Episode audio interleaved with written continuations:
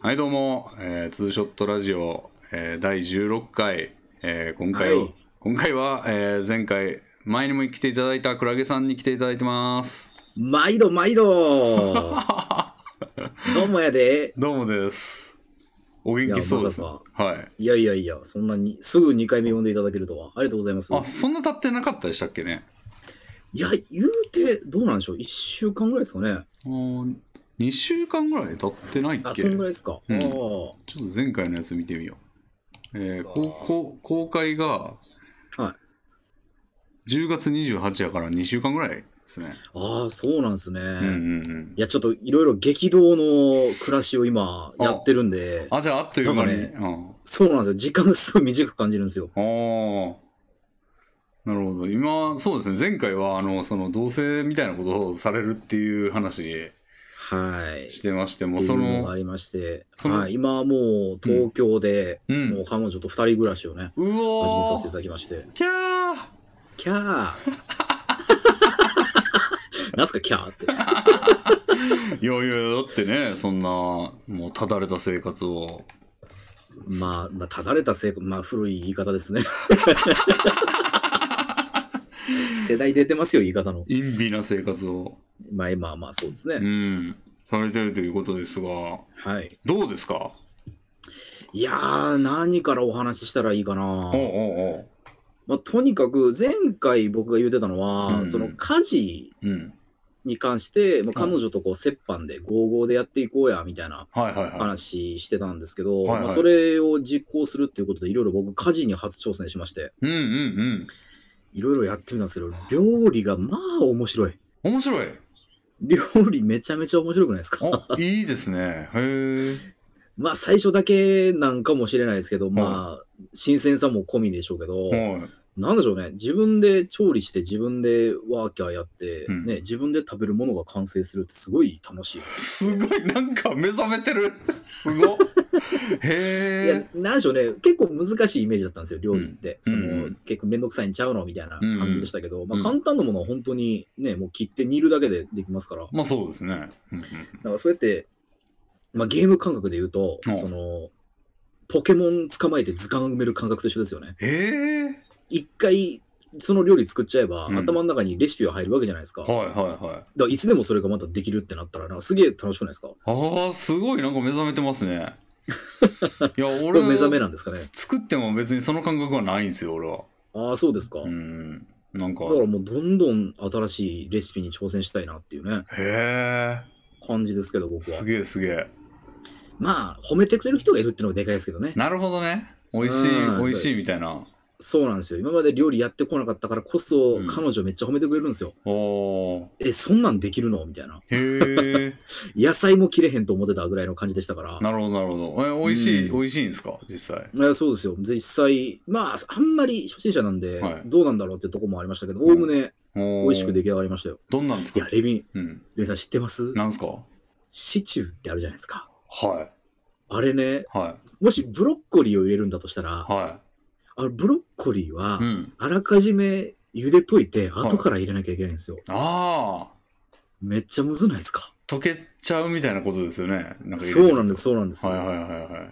大体野菜って一食単にね、うんまあ、じゅ入れる順番とかはありますけど、うんうんうん。茹でることが多い中で、ブロッコリーって別で茹でて後から入れるんやっていうね、うんうんうんうん。ところとかに気づきまして。あうん。まあだからちょっと早く入れすぎて、うんそのブロッコリーがわーって崩れちゃって、うん全体になんていうんですかね、青臭い味というか、あ。はいはいはいはい。が移っちゃったなーっていうところの失敗はあったんですけどう、んうんうん。あじゃあまあでもうもに塩と、うんううん。ん。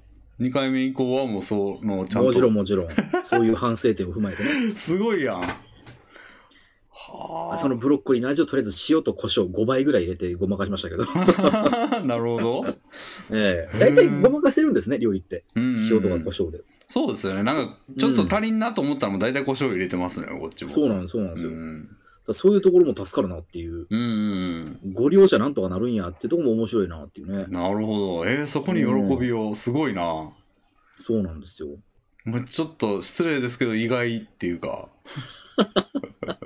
いや、むろもちろんめんどくさいですけどうんうんね。うんあの、じゃがいもとか皮むくんだるーとか思いますけど、あもうほんまに、なんでしょう、右肩上がりでやっぱ料理完成してくる頃にはめちゃめちゃ楽しなってるんですよ。あうんあ。やり始めのうわ時結構だるくないですかその、まあまあまあね、最初食材を並べて、うんよし、やるかの腰は確かに重し重いんですけど、まああ音楽かけながらとか、いまあ彼女と二人でとかっていう時もありあ。ますうかわら、めっちゃ楽しいですよ。ーなるほどね。二人でやってると、うんまあその分担作業が綺麗に決まった時とかすごい楽しいんですよ。ああ。野菜切ってる間に、うんあのね、調味料の準備しといてとか、なるほど。うんうん、そんなんで、ああ、うまいことすすいったなっていう時とかね、うんうんうんわずかな時間でこんな美味しいのできた、言うてうん。うんうんうん。盛り上がってましたよ。それはね、もう新婚、新婚じゃねえな。同棲始まりの時とかも、それは満喫してますね。そう、今一番楽しい時期と言っても過言ではないかもしれないですね。なるほど、なるほど。もう声がね、声に張りがありますもんね、こう。本当ですか あら、照れちゃうな、こり ゃ。 なるほどうん。だっいやてま、今このね、ちょっとお誘いした今回の時も、はいすみません、洗い物してましたって言ってます もんね。そうなんですよ。ごめんなさい。ちょっと洗い物してパソコン見てな くて。編集に気づけなかったんですよ。いやいやいやいすまや、もう洗い物してるのがすごいなって思いましたもん、まず第一せんね。いやに。いやいや。うん。そうなんですよ。もう洗い物はもう溜め込まないっていうルールを二人で決めて、おーもうちょっとでも出たらもうスッとやって、ああれしていこうっていうことに決めましたからあ、ね。なるほど。いいですね。うん。いや、これがね、いつまで、いつ、ネガティブなこと言ってもあれですけど、いやいや、うんぼ僕僕自身が一番思ってますからね。あーどれこまで続けられるんだろうなっていうのは。うん。俺なんかはうね、ん食器洗い機とか使ってますけど、はい。まあ飽きてきたらそういうのもいいかもしれないですね、うんうんうん俺結構中古で2万ぐらいで買ったんで、あ、安いっすね。そうそうそうそう意外とそんなでもないんですよ、うんだから食洗機結局ね、置く場所がね、まあまあそれはありますね、なかなか、うん、狭いんで。俺だからあの台所のそのなんていうんですかまな板乗せて切る用のスペースのところに置いちゃったから、ああ、はいはいはい、もう切るとこないんですよだからだからこその、あの、何でしたっけ、入れた、入れて直接料理ができるやつね。それそれもそうですし切るのはもうパソコンの前ですよ、俺ああ、いなるほど、なるほどで。YouTube 見ながらとかやってああ、それいいっすね。うんうんうん皮むきとかだるいっすもん ね。まあでも俺なんかは YouTube 見ながらですけど、クラゲさんはもうその彼女と一緒にああ、な、すいませんね、ちょっとね。やだな、なんかのろけみたいになっちゃったな、これ。 いやえもう孫うことなきのろけですよ。ー、 まあまあまあ、みたいなじゃないですけど、ねはい。いや、そうなんちだ。ょっとうんのろけついでにですけど、うん。僕、いいなと思ったのが、は深夜1時ぐらいに、あ、はうん二人でお腹すいたな、言うて。い。はほいで、あのーピザ生地からい。はい。はいアップルパイ作ったんですよ。へなんか、深夜1時に、え。はい。なんか、あったかいお茶と一緒に手作りのアップルパイ食って、はあ、めっちゃエモないですかエモいっすね。ねえ。もう絶対なんかありますもん。その、うんね、最近流行りの邦楽とか、邦楽、うんえーね、アーティストのタイトルに深夜1時のアップルパイみたいなの絶対ありますよね。深夜一時のアップルパイ、字面だけ見たら意味不明すぎますけ ど。あでもなんかそういうの歌ってるやついそうだな、なんあか、ーその、こう、まあすごいね、具体的な、この、なんか、なんか、あの、シチュエーションで、こう、愛を語るみたいな歌ありそうですそうなね。あーまあ、女アーティストとかがやってそうですよあ、やっね。てそうですね。やってそうですね、めおっいちゃ。おい、女アーティストがやってそうなことやってんのか。あー、どうも。あー、そうでーす。なるほどね。え彼女が歌い出さないか心配ですね、それ ね。ああ、そんな感じなんですね。ああ、なんか、そうですよ結構ちょっとねし、若干心配もあったんですけど、全然はい。いけそうですね。いや、まあ、本当、んなんて言うんでしょうう。ん。まあ、こういう言い方したらあんま良くないかもしれないですけど、ん僕みたいなのを選んでくれた人ですから、 ああなんやろ、ある程度のことは織り込み済みでであり、ああ、 うん。まあすね、問題点だらけの僕でも良ければっていうところで始まった同棲ですから、うんうんまあそこをカバーしてくれてるところはありがたいですようん。ね。なるほど、なるほど。うん。多少のこう、 不満点とかはもう、なんかまず、うんうんうん。あの、まあ、吸収されてるじゃないですけど、そうですね。まあまあ、むしろ、こう、不良が犬助けた、よくやったみたいな感じの、こう、うんうんうんスタートがね、いいですね、そうん。れ。まあそのギャップで許されてるっていうところも多分今あると思いますよ。なるほど。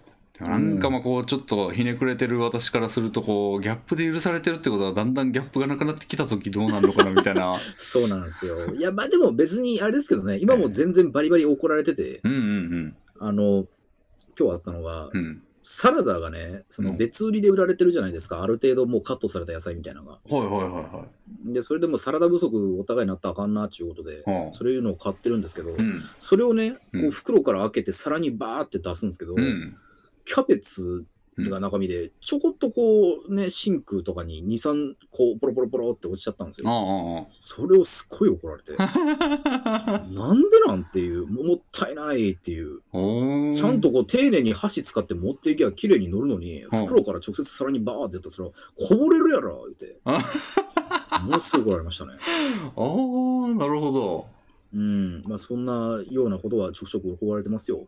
ああでそれに対してクラゲさんはこう、あごめんごめんみたいないや、もうすいませんの一辺倒ですあよ。あなるほどいや、うんまあ、うん向こうも向こうで雑なとこいっぱいあるんですけどね。うん、うん、なるほど。 なんかちょっと今え、あれちょっと気大丈夫かなみたいな感じが。 それってなんか今ね、あの、なんていうんですか、スタートブーストみたいなんで、包み隠さ隠されてるけど、そこ原因でなんか起きないかいしや、うん。まあ、ととは思ってますけど、うんうんまあ、そんなんね、もう彼氏側がぐっとこらえてね、なるほまあど。もううでん、僕が悪いですっての一遍で終わりでいいわけですから、おー応用ですね、なかなか。そうですよ。おーいや、そこをね、いやいや、でもお前もこうやんけ、みたいなことを言い出したらただの争いですから、なるほど、なるほど。ね、言われたことを直せばいいだけですよ。おーいやーすごいなんか成長成長というか人間的に大きくなりましたねすごいああ、おかげさまで僕もこういうこと言えるようになりまして。おっとなるほどなるほどいやーこれが悲鳴に変わらないといいなほん まにいやこんなことばっかり言っちゃってますけどいやなんか、ええうんまあ、今までの例でいくとね、まあ、うん破滅ルートが多いですから、僕はう。んそうなっていくのかなっていうあれはありますけど。うんいやこれは下手なこと言わん方がいいなほんまなんか俺が下手なこと言ってこう なんか仕事辞めましたよとか言ってなんかええんちゃうみたいなこと今まで言ってきましたけど黒木さんに対しては。 本当ですよ。レビンさんはもうほんま甘い汁を吸わせたがるんですか ら、僕に。そこは、いや、今回に関してはもうちょっと気を大きく持って、あの気をしっかり持ってやっていっていただきたいの一点張りですよ、いやいや俺も。いや、このラジオで僕もね、やっぱり愚痴みたいなのことを多分言っちゃうと思うんですよ。あいあああやでも、うん彼女こういうとこあるんですよ、みたいな話したらう、んうん、絶対レミンさんは、いや、それ女が一番悪いやろってやば 言って、確かに言いそう。うんなんでそれでお前が我慢せなあかんねん、言うたら言うたらえぐらい言われそうですよね、レミン確さかんに、ですいかにも言いそうですね、そ れね。ちょっと言わんようにせないと。うんあでも僕は今後ね、もしクラゲさんまた来ていただいたら、こう、その、愚痴とかは全然言ってください、ここで。ああ、いや、まあ、そういう発散するとこも今後少なくなってくるでしょうから、ええこういうところがあったら助かります。ああ、なるほど、なるほど。全然言ってください、それはもう。え えうん、なるほど、なるほど。ああ、そうなんですね。でもなんか、そうですね。他、生活、普段今何されてるんですかね。今はうん、どうでしょう、本当に仕事探しながら家事がメインで、うんうん、もう掃除、洗濯、うそれから料理から、うん。まあ、いろんなことをやってますねああ。。結構主婦みたいな感じに。あ、そうです、そうです。あーどっちかっていうと僕の方が家にいる時間が長いのでう。んうんうんうん。うん、まあ、お相手のまあじ方、職に疲れてる、すでに疲れてる方ですから。そうですね。あはあなるほど、なるほど。い。みたいな感じで。うんうんうん。そうか、そうか。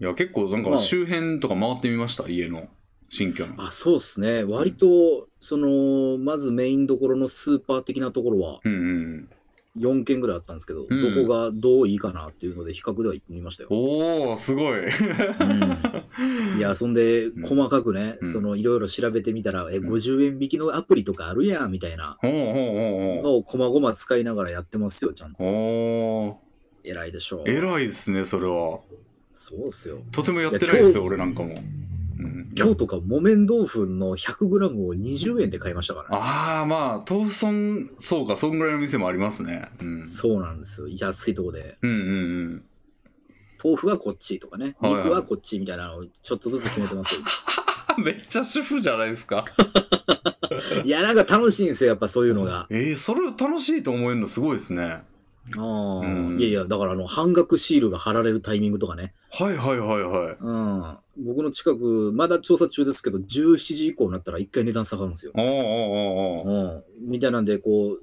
いろんな時間通い詰めれたら、うんきっと分かってくると思うんですよね。そう、そうですね。うん。あ、ここが一番最終なシールなんや、みたいなうんうんうん。やつとかをこう、マスターしていきたいですよね。なるほうん。ど。いいやー、すごい、やる気がすごいな。や、マジで、なんでしょう。やりたての MMO みたいな感じなんですよ。なるほどね。本当に。今、一番か効率のいい狩り場どこやねんみたいなのとかがすごい楽しいとこなんですよ、今。ああ、なるほど。うん。はあ。いや、そのゲーム感覚でできるのすごいな。うん。うん、俺もなんかもうす結構早々には来てはやんなくなっちゃったみたいなこと割とありますからね、うい。んうわぁ、レフィンさんと同じなんだよな、飽きるタイミングとか。あやば近しいとこあるんで。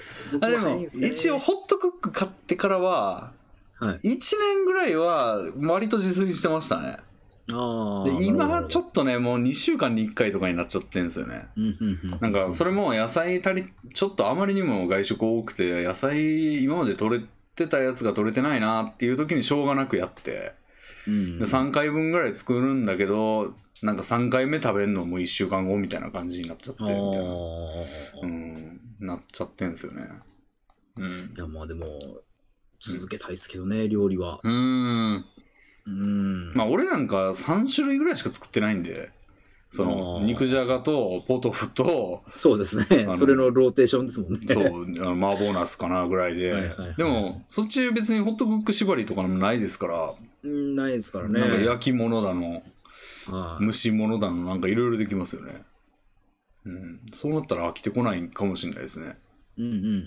んはあ前途洋々っすねありがとうございまうす。んなんかそれでね今回ちょっとねクラゲさんに クラゲさんあれ言うそうですよねあのお仕事探してるとおっしゃってましたけどはい。なんかちょっとその方面にも激動があったとお伺いしたんですけどそうなんですよ。は僕、もう10年ぐらい配信をね、いはいずっと続けてきまして、うんうんまあ、いろんな配信サイトを転々としてたんですけど、うんうん初めてうんはいあの配信サイトの方から、うんうちでやってくれないかという連絡が来まして、おおえーまあ、ご存知、ミルダムというサイトがござい まして、ー なるほどなるほどえーそこからメールが来ましてですね、はいはいはいでまあ、ちょっと詳しいことはね、うん言えないんですけど、はいいまあ、いくらかうんちょっとお支払いするので、ううんうんちでやっていただけませんかみたいなことなんですよ、求めるとね。うんうんうんうんでその話が今ちょっと来てるので、うんいいなと思ってるところなんですよ。なるほどなるほどもうそれは決められてはまだないそうですね、うん一応もうそこでやっていこうという契約は取り付けました。ああいやじゃあなんか前回あのねなんか仕事どうしようみたいな話とかしてたりで配信を本業にしていくのはどうなんですかって言ったらこうちょっと足りないんですよねみたいなことをおっしゃってましたけどうんうもんうんうそれでいけちゃうんじゃないですかそうなんです。これが、なんて言ったらいいんですかね、はまあそのい、うん価格帯のことなんですけど、うんうんうん例えるんならばなんやろな。まあこれほんまちょっとあの言える範囲だけにしてくださいよあのこれが元でなんかそうなんです契よ。約がダメになったりしたらダメダメですからまあ、面白い例えを出そうと思ったんですけど、何にも出ないん で、なんかいいとだけ言っときます。なるほど、ええ、いいお話ではあったので、おー全然ええやんっていうところなんですけど、うんうんまあ、やっぱね、その、福利厚生があるわけではないので、うんうんうんうん、うんうんまあ、やっぱり、うんうんなんていうんですか、今の、その、彼女との関係も、これもあんま言えないんですけど、はいはいはい。どうしてもちょっとやっぱうんり、しっかりした職に就かないといけない状況なんですね。あ、そっ今かそっか、言ってましたよね、前回。そうなんですそよ。の定職に就くっていう、そのなんか収入の額とかいうよりは、その正社員であるみたいなことが大事なんじゃないかみたいなことは言ってましたそようなんですよね。うまあ、それはちょっとどうしても覆らないところなので、ね。あ、じゃあなんか、どっちにしろその職を探すっていうのは継続みたいな感じになるんですか、そうですね。はあ、なるほど。まあ、だから、それの仕事プラス、んそのミルダムの仕事うんうんで、うん。うん。もうかなりの、まあ、まだ仕事が決まってないですけど、うん、収入はいただけると思うので、確かに。ええだからね、僕は早々に人生の目標を今立てて まして、だいきなりのダブルワークで結構な そうなんですよ。収益というか収穫、ええうん計が今画見込めてるので、計画僕は、そうなんですよ。この家を出ていきます。えはいや、という、いや、いやあれですよ。そういう意味じゃなくて、はい二人で、この、もう今、ボロアパートなんですけああど、とりあえずここ出てうん、とりあえずいい家住もうと。なるほどええまずはもう、家のランクアップから測ろうっていうね。おおそういう目標を立てておりますよ、今。なるほどええすごい、まあ、というのも、うん本当に、ボロいアパートで木造なんで、うんまあ、まだ具体的に、その、なんていうんですか、うんえー苦情が来てるわけではないんですけど、やっぱどうしても壁が薄いと。うん うん、でもやっぱこう、配信をね、それこそ、うんね、ミルダムで今からガーってやっていくでってなってるのにもかかわらず、はいまあこの状況は良くないだろうと。うんだからしっかりした、うんそういう施設設備に移るべきだろうなっていう話。それはねだってまあ配信をその、まあ結構まあやっていくにあたっては、うん、まあ、当然配信やってるそのゲームやったりしてる中で盛り上がるシーンもあるでしょうからそうなんです。その時にうぎゃーみたいなこと言って横の家にうぎゃーって言ったら家のドアどんどんどんでしょそれはそうなんですよ。うんうんまあ、だから昨今のやっぱこう、人気の出てる、ね、配信の人たちはとにかく大きな声を出すというのがルールですから。うんまああねえの王である加藤純一さんなんかはも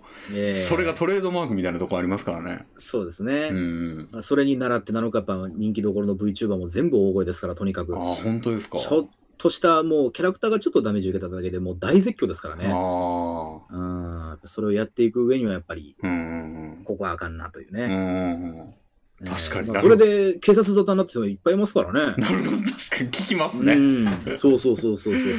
警察呼ばれて隣人がうるせえんだとかいう話もありますしねそうなんですよ。それでどうなっていくんやっていう人もいっぱい見てきましたから。なんか過去にはあのその叫んでる内容から配信者をと そうそうそう特定したみたいな話もありましたもんね そうなんですよ。あの、うん VTuber のケリンさんという方なんですけど。まあめっちゃ具体的というか聞いたことある確かにそんな名前やった気がするええうん大きな声を出して、その動画を撮影してるとこの練習風景 が、隣の家から録音されてしまい、でその言ってる内容を、その上げた人は分かんなかったんですよ。こあーういう声がしてるみたいなこと言ってたんですけど、はい上げたところ、あれこれケリンなんじゃないのって いう。解析班喋がっ喋ってる内容が独特すぎるぞと。 なるほどええということで、あれよあれよという間に特定されてしまい、警察沙汰にっていうね、い人やもいましたから。そうですね確かにクラゲさんもね内容を聞かれたらそうなんですよ特定されてあれはミルダムのやつじゃねえかってなったらねえらいことそれでこすよそ一番最初の元気を挨拶してるショタコンクラゲですみたいな感じのところ をね、行かれたら一発ですから。そうですね。もう表札書いてるみたいなもんですよね。 おそうなんです。なるほど、なるほど。おが今のところは目標ですかうんうんね。うんう。うんんでもなかなかでも大声出していい家ってなかなか難しいですよ。まあね。だからあの、いそえっと、同じグループのえースポーのあの岩切さんとかは、はいなんかそれを見込んでひれ、確か一軒家に住んでるでしょ、あの人。そうなんですよう。んうんうん。もう一軒家でもう周りに十分な空間がある謎のプレハブみたいな家ですから。 そうですよね。だえから一軒家の借家っていうのもありなんじゃないですか。ー確かに確かに。うん郊外やったら割といけるんじゃないですかね。うん、うんその辺も視野に入れてやっていこうかなと思いますけどね。なるほど、なるほど。うん。へえ。いや、そんで、うん。まうんうんあ、あんまり言うとまた怒られるんですけど、うんうん。まあ、僕がそういうふうにね、配信業というところにおいて、うんまあ、調子が出てきたと、うんうん。ようやく軌道に乗ったなっていうところと、うんうん。で、彼女の方もちょっと仕事うでん最近また成功していまして、おお。うんおうで、なんかね、あの、は越してからすごく調子がいいんですよ。あ、相手方のも。僕のも相手方も、おお、調子がいい。はいはい。すごく調子が良くて、はいはい。これ良かったなっていう、めちゃくちゃいいじゃないですか、もう。そうなんですよ。めちゃめちゃ相性いいんですよ。あらららら。で、なんか、はいまあ、あんまりこういうこと言いたくないですけど、はい。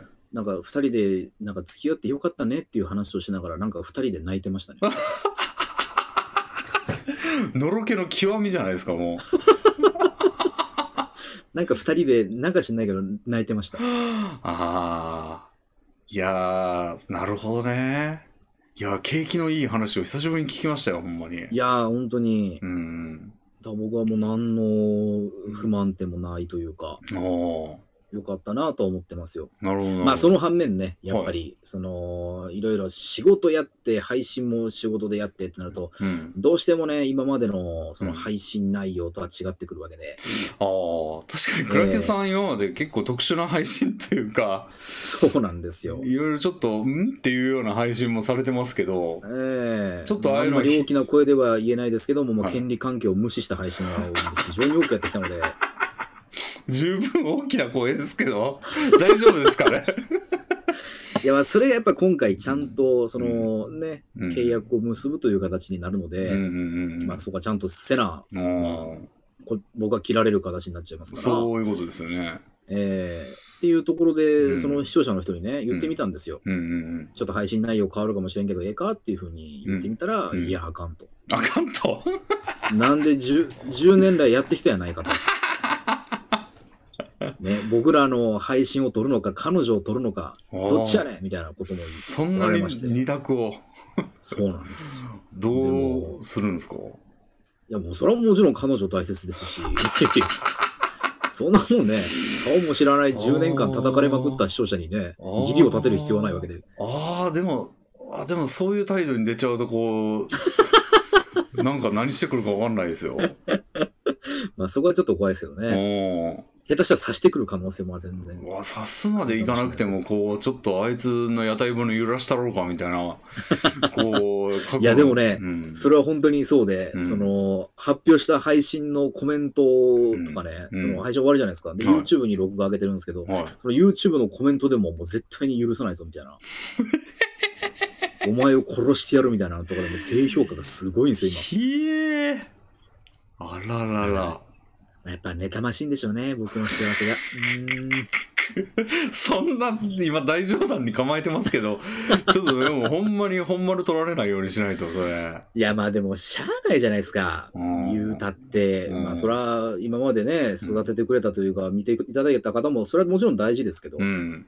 んうんまあだからといって、うね、んこうんう、冗談は言えないし、うん嘘は言えないじゃないですか。じゃあ大切にしながら、配信時間ちゃんと長くやりますとはもうんう、物理的に無理なんでしょうがないことですから、うんうんうまんあそこはちょっと割り切っていただくしかないなと思いながら、うんままああ、もちろん心の中でね、それ変わっちゃうのは申し訳ないなとも思いながら、まあでももう一つ心配なのはそのまあは内容がガラッと変わったらその言うたらまあ仮にですよ今までじゃあ見てる人が全然おもんないなっていうような内容になっちゃったら視聴者自体がいなくなっちゃうっていうようなことは、まあそれはそうでしょうね。うん心配ですよね。まあだからそれはもう常々寝るときにうんドキドキしてますよ ね。配信内容変わるけどみんなちゃんとついてきてくれるのかなみたいな。あでもそんなガラッと変える別に雑談とかもいいんでしょまあ全然いいですよ。うんうんうん、今までやってたような内容のなんか取り回しみたいなやつ もやってもいいんいじゃやないそうなんですけど、うんまあ、全然ね、そうでしょレミンさんもそう思うでしょそんな変わるあれないじゃんっていうことですけど、い、はい、や、これ言われてみてくださいよ。こんな殺すぞみた いな。ね、彼女と二人で同棲してですよ。はいい、い感じに軌道乗ってきて料理楽しいみたいなことを言ってるのに、はい、こんなに応援されなかったらそういう考えになるんですって。おー応援されてないんですね。そうなんですよ。一人、だ全然応援してくれないんで すよ。まあだから僕の態度なのかなっていうね。ああ、なるほどね。なんかね、この前、うんその、カジサックの、うんうんうんえーっとね、千原ジュニアが出てるうん。うん回があって、うんで、そこでなんか千原ジュニアが言ってたのは、うんうんその、僕らの世代のお笑い芸人は、うんその、照れみたいなのがあると。うん。こう、本気でコントの練習とかやってないですよ、みたいな。うん。うん。けどめちゃめちゃ練習してて、本当は、ちゃんと。うんうんうん。で、それをこう発表するっていうのが、うんなんか俺らの世代やと。ああ。だけど、キングコングぐらいの世代になると、うんその、めちゃめちゃ真面目に練習していますっていうところを出すやんと。あーうん。だからそういうところの違いなんじゃないのみたいな話をしてて、あー。ああ。ああ、確かにそうやなと思ってて、僕もどっちかっていうと、なうんんなんでしょうね。うん。その、社に、社に構えてるというか、 うん。配信なんか適当にやってますわ、みたいな。うんそんな力入れてやってないっすわ、みたいな感じはすごいなっていうはいはいはのを思ってまして。い。はだから、なんか、しこれからの姿勢としては、なんか、彼女と二人で細々、おうおうおう 真面目に暮らして頑張ってますと。おうおうかつ、配信業もこうしてうん努力していきますので、みたいな感じの、うんいあの、方がみんな、こう、応援してくれるのかなっていう、のはちょっと思いはましたね。あなるほどもうそれほんまだからファン層の入れ替えにみたいなことですよねまあ、そう、うん、もうそうなっちゃうんですかね。おー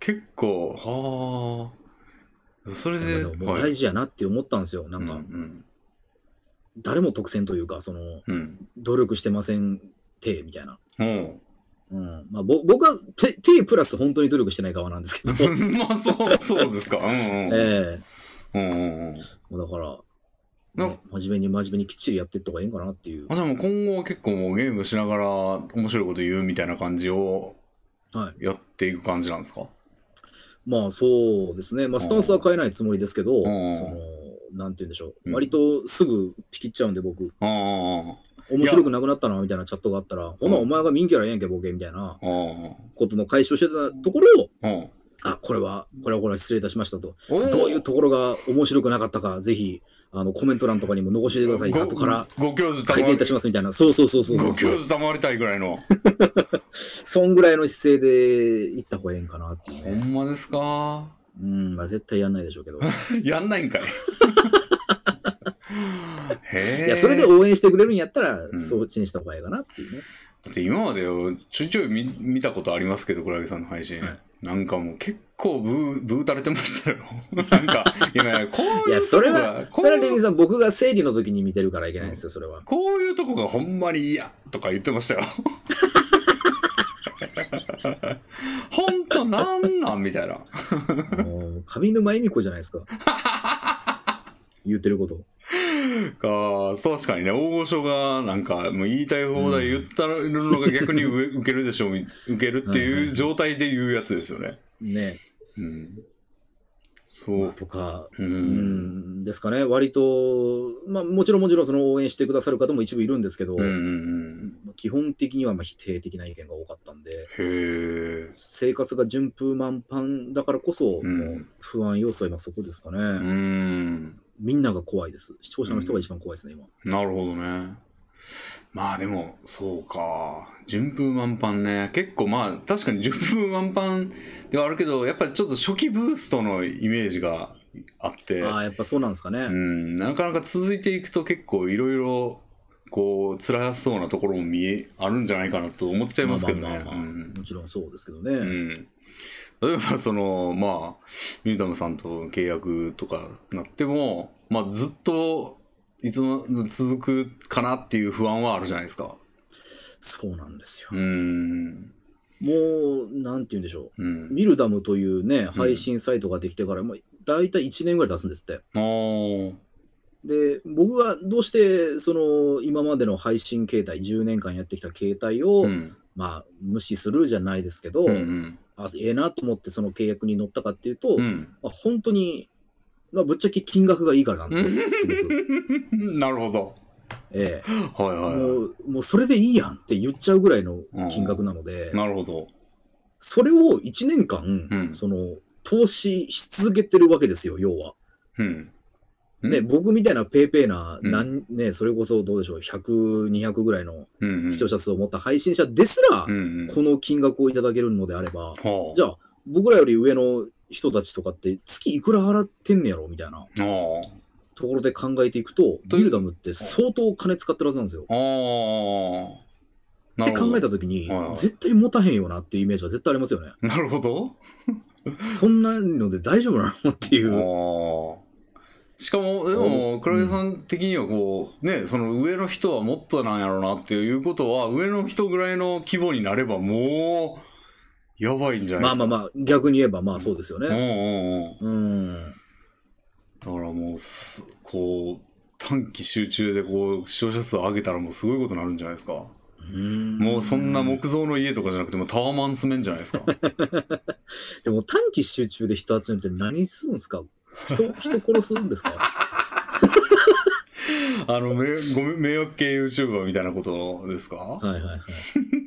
まあそんなんはしたくないですけ どうんね。それはもうほんまに刺されるやつですよう。うんんまあ僕らはやっぱりねうんレビン、まあ、レビンさんはそのあれでやってるかわかんないですけど、なるべくこう長時間配信して、そうなんですよね。いつでも見ていただけるみたいなうんうん形式を取るからこそ、そうのん有利取れるというかね、うん、数取れるみたいな、ま、長長距離マラソン型でやってきたじゃないですか。そうですね。うんうんはい、なんですけど、ちょっとやっぱ仕事の関係とかもあって、うんあの短距離走せざるを得なくなってきてるんで、なるほど、なるほど。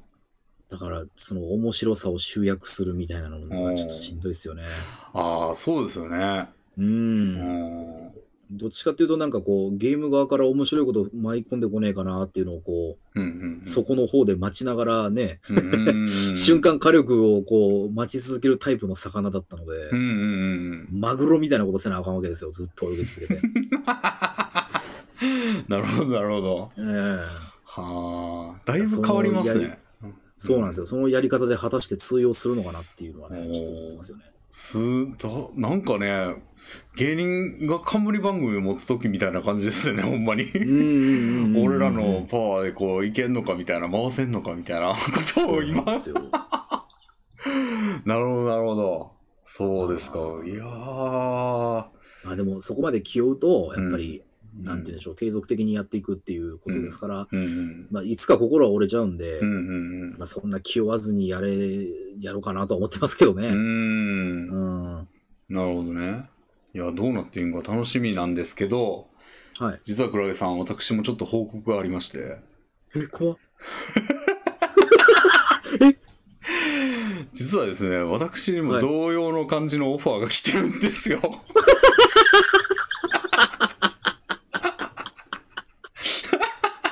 あら。いやーねこれねちょっとまだお返事全然何もしてないんですけどあはい。のー多分同じような感じの、あのダイレクトメッセージというんですかね。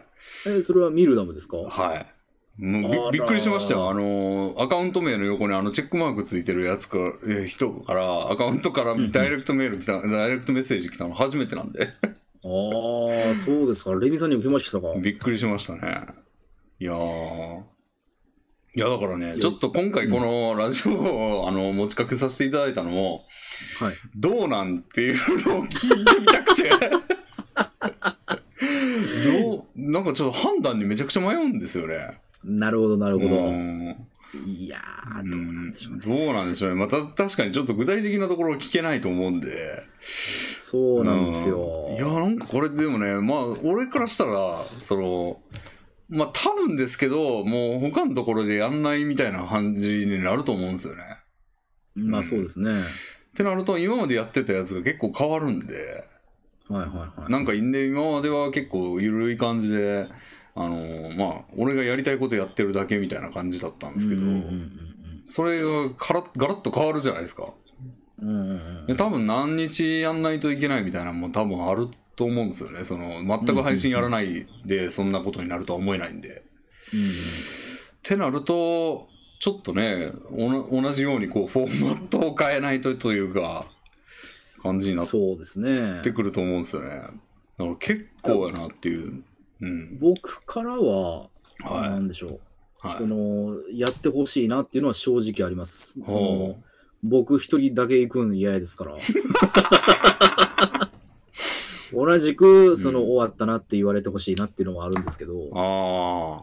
そういう分がうん。 20%ぐらい。で、うん残りの8割は、うん。レビンさんって多分、その、束縛がボタン僕より嫌いだと思うんで、なるほど。うん、うんいや、多分レビンさんは続かへんのちゃうかなっていうのは正直ありますね。ああ。なるほどね。うん。確かにね。続かんか。確かにな。結構、まあ、その何日やんないといけないみたいなのが多分あると思うんですけど、それ、うん。てか俺普通に本職があるし、そうなんですよ。きつくはあるよな、多分。うん。まあ、自由だからこそやってる部分もあるじゃないですか。そうなんですよ。そうなんですよ。ううんん。配信を。な誰からも何も言われなくて、俺がやってるとこだけを見ろ。だからこそやってるっていうところは大きいと 思うんで。いい男みたいですね、言ってること。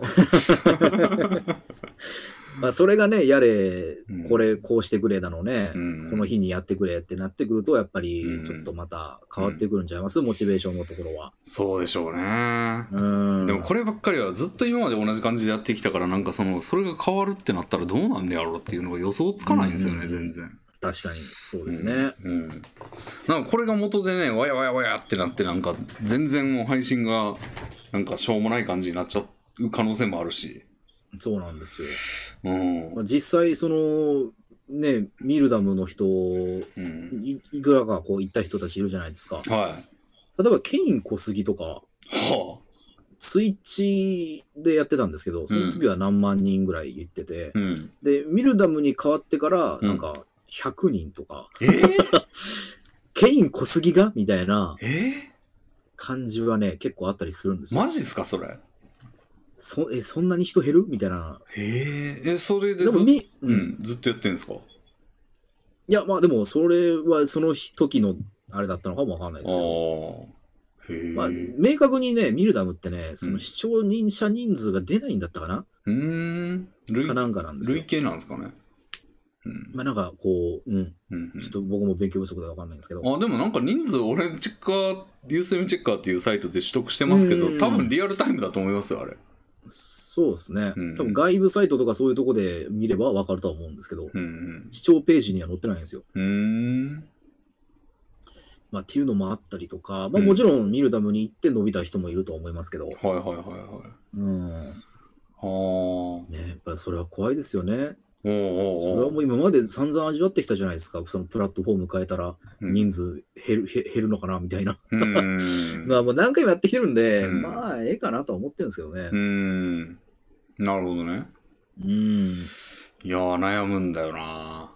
いや、結構ノルマがきついなって感じなんですよね。ちょっと俺そうと、ですそう,、ねだからなんか従来型の、その、長時間やって、っていうのが多いから、うんうんうん。なんか多分コンスタントにやんないとダメなんですよね。まあそうなってくるでしょうね。それななんかつけたくない日もつけないとみたいな感じになってくると結構やばいなっていううん。ありますもんね。配信やら、やりたくねえっていう時。うんうんうんうわんかうりまんすわ。そうなんですよああそれを思うとなーっていうのもありつつでもクラゲさんがさっきおっしゃってたようにお金は良さそうじゃないですかそうなん ですよ。ちなみに僕はそういうのとかすげえわかるし、レビンさんの考え方の方なんですよ。好きなことやってるからこそ続いてるっていうか、はいはいはいはいもう俺を見ろっていうタイプなんですけど、はいはいはいそのポリシーをかなぐり捨ててもええぐらいなんで、おお正直ね。あららららうん。だから僕はやっぱり魂を売ったのかもしれないですね。うーんそう言われると生きにくいないやでも僕はまあそういう言い方しますけど、うんやっぱ割とね、彼女っていうその守るべき存在もいるんで、うんうんうんまあやっぱり背に腹は変えられないよなというか、うんうんううんん。まうあんそっち選んじゃうよなっていうのは僕正直なとこですね。なるほどね。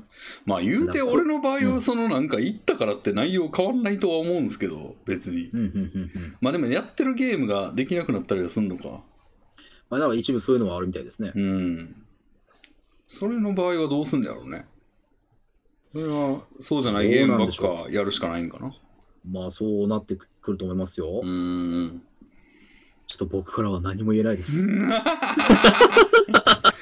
なるほどねそうねういやほんまでもなんか別に今のままの感じでいいんだったらなんかむしろねなんかスポンサーがつくみたいなことだかん、らまあまあまあまあまあ、んっていう考え方もありますよ。うんだからなんかやってもいいようないいよまあ話聞いてみるのが一番早いとは思うんですけどうん。うんなるほどねいやーだから俺にも来たんですよクラゲさんいや、だからあれですよね。やっぱ結局、もうわかんないですけど、やっぱオープンレックの、うんその、まあ、ランキングみたいなのあったじゃないですか。はいはいはそういうのにやっぱレビンさんと僕とで、もうほぼツートップみたいなもんでしたからねい そうでしたね。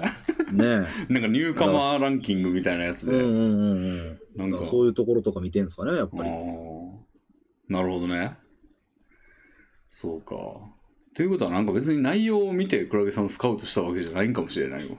いや、それはね、まあこれあんま言うたらあかんのかな。 はい。言わいいんか、言わん方がいいですよ。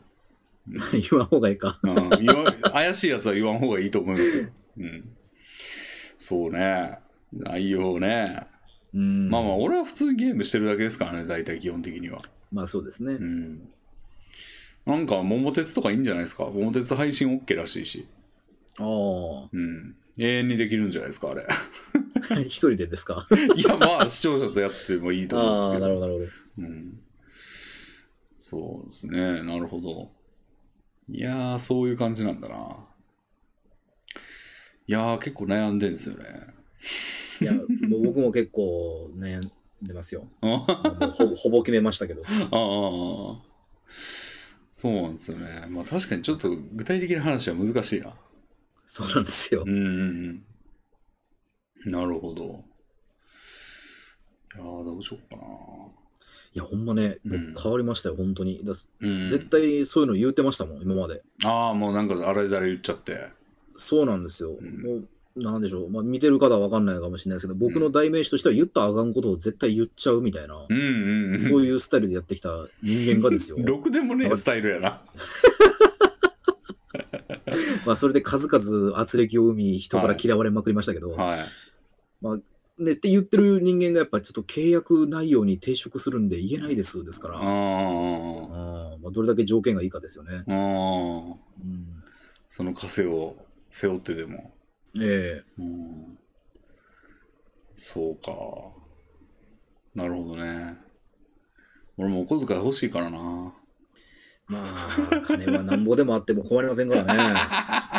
なんぼでも欲しいですよ、そんなもん。ねえ。なるほどね。そうか。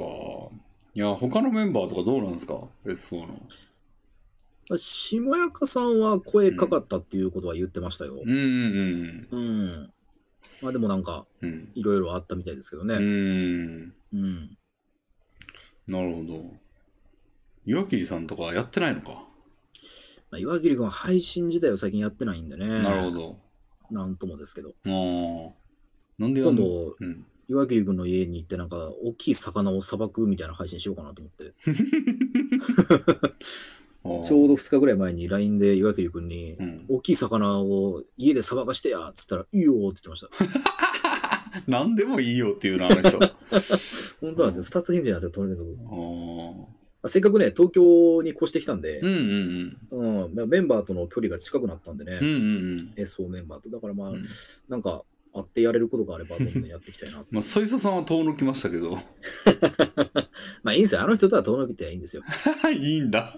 近くていいことなんもないですから。大阪ですからね、彼は確か。確か。うん。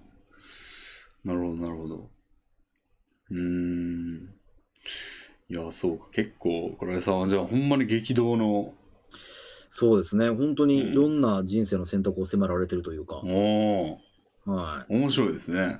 そうなんですよ。うんうんうん。まあ、ちょうどもう、来年で30ですから、30歳ですから、あらら。えーまあまあまあ、いい時期といえばいい時期なのか、早すぎたんか遅すぎたんか分かりませんけど、うーん。うん、急に来るもんですね、いろんなことが。そうなんですよ。確かにな、なんか来るときって一気に来るんだよな、なんか。そうなんですよね。不思議ですよね、なんかね。うん。俺もなんかね、普段めちゃくちゃ予定暇なんですけど、なんかはいたまに飲もうかっていう話になったら、その日になんか被ったりするんですよね。あるんですよね、そういうのってね。何なんですかね、あれ。なんで しょうね。な、なんだ、なん、暇の神かなんかがうんやらかしてんですかね。なんかあのーサイコロ振らずに同じ目でなんかやってんですかね。まあそうかもわかんないですうね。ん。なんか乱数調整というか、乱数変わってないぞ、みたいな。ああ、なるほどね乱。数の神様が手抜いてんすよ、きっと。うん。うん。黒川さん結構そのゲームやっていくと思うんですけどはい。結構見繕わないとダメじゃないですかいろいろ、そうなんですよ。う、うん何がいいんですかね配信 OK とかでーん。まあ、さっき言ってた桃鉄みたいに、その公式自体がね、んその配信 OK ですよ、みたいなことを言ってるゲームはもちろんそうですけど、うんうん僕としては、うんフリーゲーム狙い目なんじゃないかなと思ってて。おうん、配信別に歓迎ですみたいな感じのフリーゲームってね、はいはいそこら中にありますから、 あそうですね倉木さんもともとフリーゲーム結構やってましたもんね、そうなんですよ。うんまあえっとあんまり今250本ぐらいやってて。うんなんかコンテキストとしてはあんまりよろしくない感じでやってたような気もするんですけ どあータイトル的には痛いフリーゲームの旅というタイトルでやらせていただいてまして、はいはい僕が個人的にこれは痛い痛いそうだなと思ったフリーゲームをやっていくというね。あーそんなん250本もあるんですかそうなんですよ。250まだまだありますからね。 まだまだあるんだええちょっとそのコンテキストをちょっとやあの改めた方がいいかもしれない ですね面白そうなみたいな感じにあーいや、それもダメなんですかね。わかんないですけど。うんいやまあでも配信 OK やったらいいんじゃないですかうんううんうんフリーゲーム結構ね、うんでも、それをね、うんやったんですよ。その痛々しそうな古いゲームの旅っていうので、うんわーって250分やった中で、うんやっぱ1、2本、うんその配信は許可は OK 出しましたけど、うんちょっと内容があまりにもひどすぎると。 うんそれはただの誹謗中傷じゃないかっていうことで、うんうんまあお叱りを受けまして、うんえー動画を削除するまでに至ったものが何本かありま すから、あるんだまあそれが発生する時点でやっぱちょっと変えていかなきゃいけないのかなっていうね。なるほどね僕はそんなつもりじゃなかったんですけどね。 いやでも、でもタイトルタイトル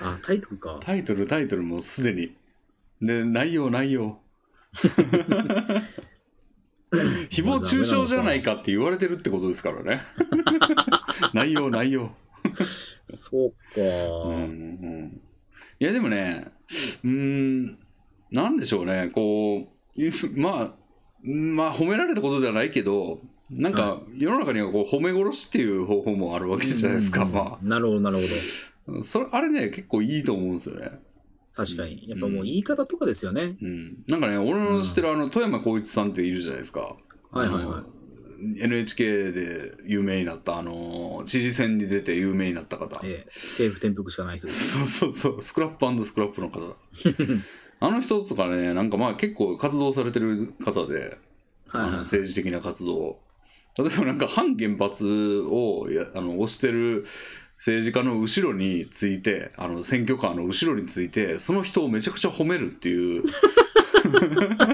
あの活動をされてたことがあってなるほど。であのその選挙の車の後ろについてこいつはクソだみたいなことを言いながら走ってたらそれはもう捕まると思うんですよねそうですね。ただ内容が褒めてるんですよねうんうんこの人はとても素晴らしい方でみたいなことをうんそのちょっと本人どうなんっていう人が言ってる時点でそのこいつに褒められてるってことはみたいなことを察するじゃないですか見てる側なは。るほどね。っっていうのを狙ってんですよね本人が多分なる多ほど分ですよ多分本人はそんなこと言ってないですけど、まあ上手ですよね。うんだからなんうんかそのそれを規制する方法ないんですよね多分 確かに。褒めてるわけですからね、内容はね、全然。っていうで言いながらこうねクラゲさんにじゃあほ褒めて同じことをやればみたいなこと言ったらそれはどうなんて話です けど、えー悪いこと言ってますよ、今、レベルうん、言うてますけどえいやーまあまあでもよっぽどねう、んそっちの方がいいと思いますよ。うん、だからなんか京都のババアじゃないですけどこうんうんうなんか元気ですなあみたいなこう、うんうんうん 毎日元気な声が聞こえてきてよろしおすなあみたいなはいはい感じのまあ方法もまああってまあほんまに元気を褒めてもいいんですけど全 然そうか、そうの、んだから京都ってそうなってるん ですね。だからむ昔、都があったところうんの、その、バトルって、やっぱり大っ広げにね、わーわー言うと、もう袋叩きにありますから、ううんまいことをやってきた結果なんでしょうね、多分。うん、で相手がねそれに勝手に怒り出したら「あらあら怖いですな」みたいなこと です、あれ私何も言うてませんのに言うて、やっぱり元気どすなー、言って。うんでも相手ブチギレですよね、そ れね。うん、そうか、京都に習えってのはいいですね。京都にね、うん。うん、まあまあ、全然本心から褒めるっていうのが一番いいですけどね。うんうねえん、やっぱ褒められてね、そんな、まあ、そんな悪い気する人いないですから、うんうん、いいところを見つけていくっていうのもね、むしろなんか映画の批評とかの仕事やったりしますからね、そのいいところを見つける確かに、ってそいうう。やな。あそうそうそう。生産的な活動ですよ。いいですね。うん。うん、いいとこそういう探ふうしに。そういうふうにしていこうん、いいとこ探しですよ。う。うんうんううん。ん。そうそうそう。だからそれはね、まあ、見てる側からしたらかったるいかもしれませんが、 うんうん言えやもっとみたいな。いや割と、その映画のうん。見た感想とかうん。の配信も結構やってきてて、ああ、なんかやってましたね。スプレッドシートにまとめてみたいな。そうなんですよ。はいはいはい。それも割と評判が良かったんで、うんうん京都に習いながらやろうかな。うん。うん。なんかあの、視聴者と同時に見れるサービスみたいなのもああ、でもあれは違う配信サイトだから無理か。そうなんですよ。ああ。まあ、感想を言い合うみたいなやねつ。えできますからね。うん。なんかあの話題の映画とか見に行ったりしてね。なんかそれの感想を言うみたいなのも結構需要あるかもしれませんし。うん。最いい近なんか見ました、映画的なもの。映画的なもんか。いやー、俺、ほんと見てないんですよね。ドキュメンタルぐらいですね、ア マゾンプライムの。ああ、ドキュメンタルね。うんで、鬼滅の刃とかはもう、ほんま、あれ、なんかアニメの続きとか言うじゃないですか、映画は。そうですね。だからなんか、もう、奥の奥の奥やな、みたいな感じで。うんうんうん、行ってないんですけど映画ねなんか時間需要的なこうなんなんで受動的なメディアっていうか言うんですかその時間がそのまんまかかるみたいなはいはいはい。やつちょっとなんかうってなっちゃうんですよねうん本とかやったらまあ自分のペースで読めるじゃないですかなるほど。最悪パラパラララ読んだみたいなことができるからうんうんなんかそっちやったらまだって感じなんですけどまあ、映画館行ったらそうですけど、うんうんまあ、ビデオオンデマンドとかでね、ああ1.5倍速みたいなことだうん、倍速しながら、飽きたら止めながら、見るのやめたりとかはできますかあら。確かにねうん、確かに VOD はいいですよ。うーんなんか見られてますえー、っと、まあ、映画の話を振っといてなんですけど、何も見てないんですよ ね。なんでや それ何やそれ映画の話なんかあると思ったでしょ。あでもあそう思いますよそ らないんだ実は何にもなかったりするんですよね。映画でも見るの好きなんですかいやー、僕は、その、彼女との過ごし方はほとんど映画とかだったりしますよ。へえうん。割とその見終わった後に、うんああだこうだ言ったりするのが好きですね。へえここのシーンのここって、こことの対比になってるって分かったみたいな。 分かったみたいなあーそんなんとか好きですけどあね。ーなるほどねあ、そうだ。レビンさんはやっぱり、ジンベイさんの回で言ってましたけど、はいジブリがあまりお好きじゃないと。そうなんですよねいや、わかりますよ。その毒がないなみたいなうんうんところで、うんうんわかりますけど、じゃあ、じゃあ、じゃあ、うんやっぱ平成たぬき合戦ポンポコを見ましょうよ と。どうえーどういう文脈それそれってジブリなんですか、もちろんこれジブリになりますね。あそうなんだそれさえ知らんかった、うんあの、ホタルの墓を作った監督の人がいるんですけど、ああー、はいはい、その人。と一緒ですね。あーあー、ホタルの墓ね。うんうんうんうん。なんか名前だけ聞いたらギャグ漫画かなみたいな感じですけど。まあ、すごくね、その愉快に描かれてるんですけど、うんやっぱホタルの墓とかを撮る監督らしい、その、うん。毒というか、うんの部分はやっぱありますよ。へえ。うん。風刺じゃないですけ高ど。畑勲さん、そう、風刺的なところですうね。んうん、結構古い作品ですか、だいぶ、どうなんでしょうかね。うん。年数的には。だいぶ前ですかね。えー、1994年だそめうっですね。ちゃ前ですね。震災、 おい阪神大震災より前や。前ですね。エヴァンゲリオンより前や。うん。はあ。なんか概要というか知ってますどんな感じの雰囲ち気ょかっみとたいな。聞かせてもらえますかえーっと、うん。人間にはあまり知られていないことだが、うん。実はタヌキたちというのは二足歩行ができて、ああ、聞いたことあるな、そのフレーズ。はいはい、ええはいはい。その人間と同じくこう会話をすることができてるんだとう。んうん。で、そんなタヌキたちが、えーうんまあ、東京に住んでるんですけど、東京の多摩地方ですね。うんうんうん。うん、その辺に住んでいるタヌキたちなんだが、人間たちがどんどん行動経済成長期に発展し、はいはいはい。えー森林がどんどん伐採されていく中、は彼らは一体どういうことを考えて生きているんだろうっていうお話ですね。い。なるほど。うん。人ま間。あ、だから、うん本当に概要というか、うん側から見たら、まあ、そのうん本当に自然をテーマにした、うん。えー人間が自然を壊しているみたいな、うんうん。環。境を大事にしろみたいな感じの作品かと思われがちなんですがう、ん。これよくよく見てみると、うなんて言うんでしょうね、それだけでは終わらない。はええその、ああ、なるほど。そこまでリアルに書くかっていうところで、へえ。おすすめしたいですけどね、僕は。なるほど。うん。へえ。確かにそういうのを見てみたいですね。なんかどっかで見れるのかなアマゾンプライムとかね、あんのかなそうですね、ポンポコとかね、その、ジブリ系はね、権利が厄介で、ああ、そうか。そうなんですよ。ネットで気軽に見れないっていうところが一番のデメリットですなね。るほど。ツタヤ行くか。そうなんいやぜひぜひぜひ。うんマジで。ツタヤとかな、だいぶ前になんかブラックラグーン借りたぐらいやな。うん。うん、でもゲームはよく売りに行くんですよ、俺は。ああ、なるほど、なるほど。ううんん、オークションとかちょっと苦手なんで、うんうんうん。ゲーム売るときはツタヤみたいな感じなんですけど、そんなまあ、その時にでもぜひね。うんうんやってね、その、たぬき合戦ポンポコ、いろんな人に勧めるんですよ。うん。うん。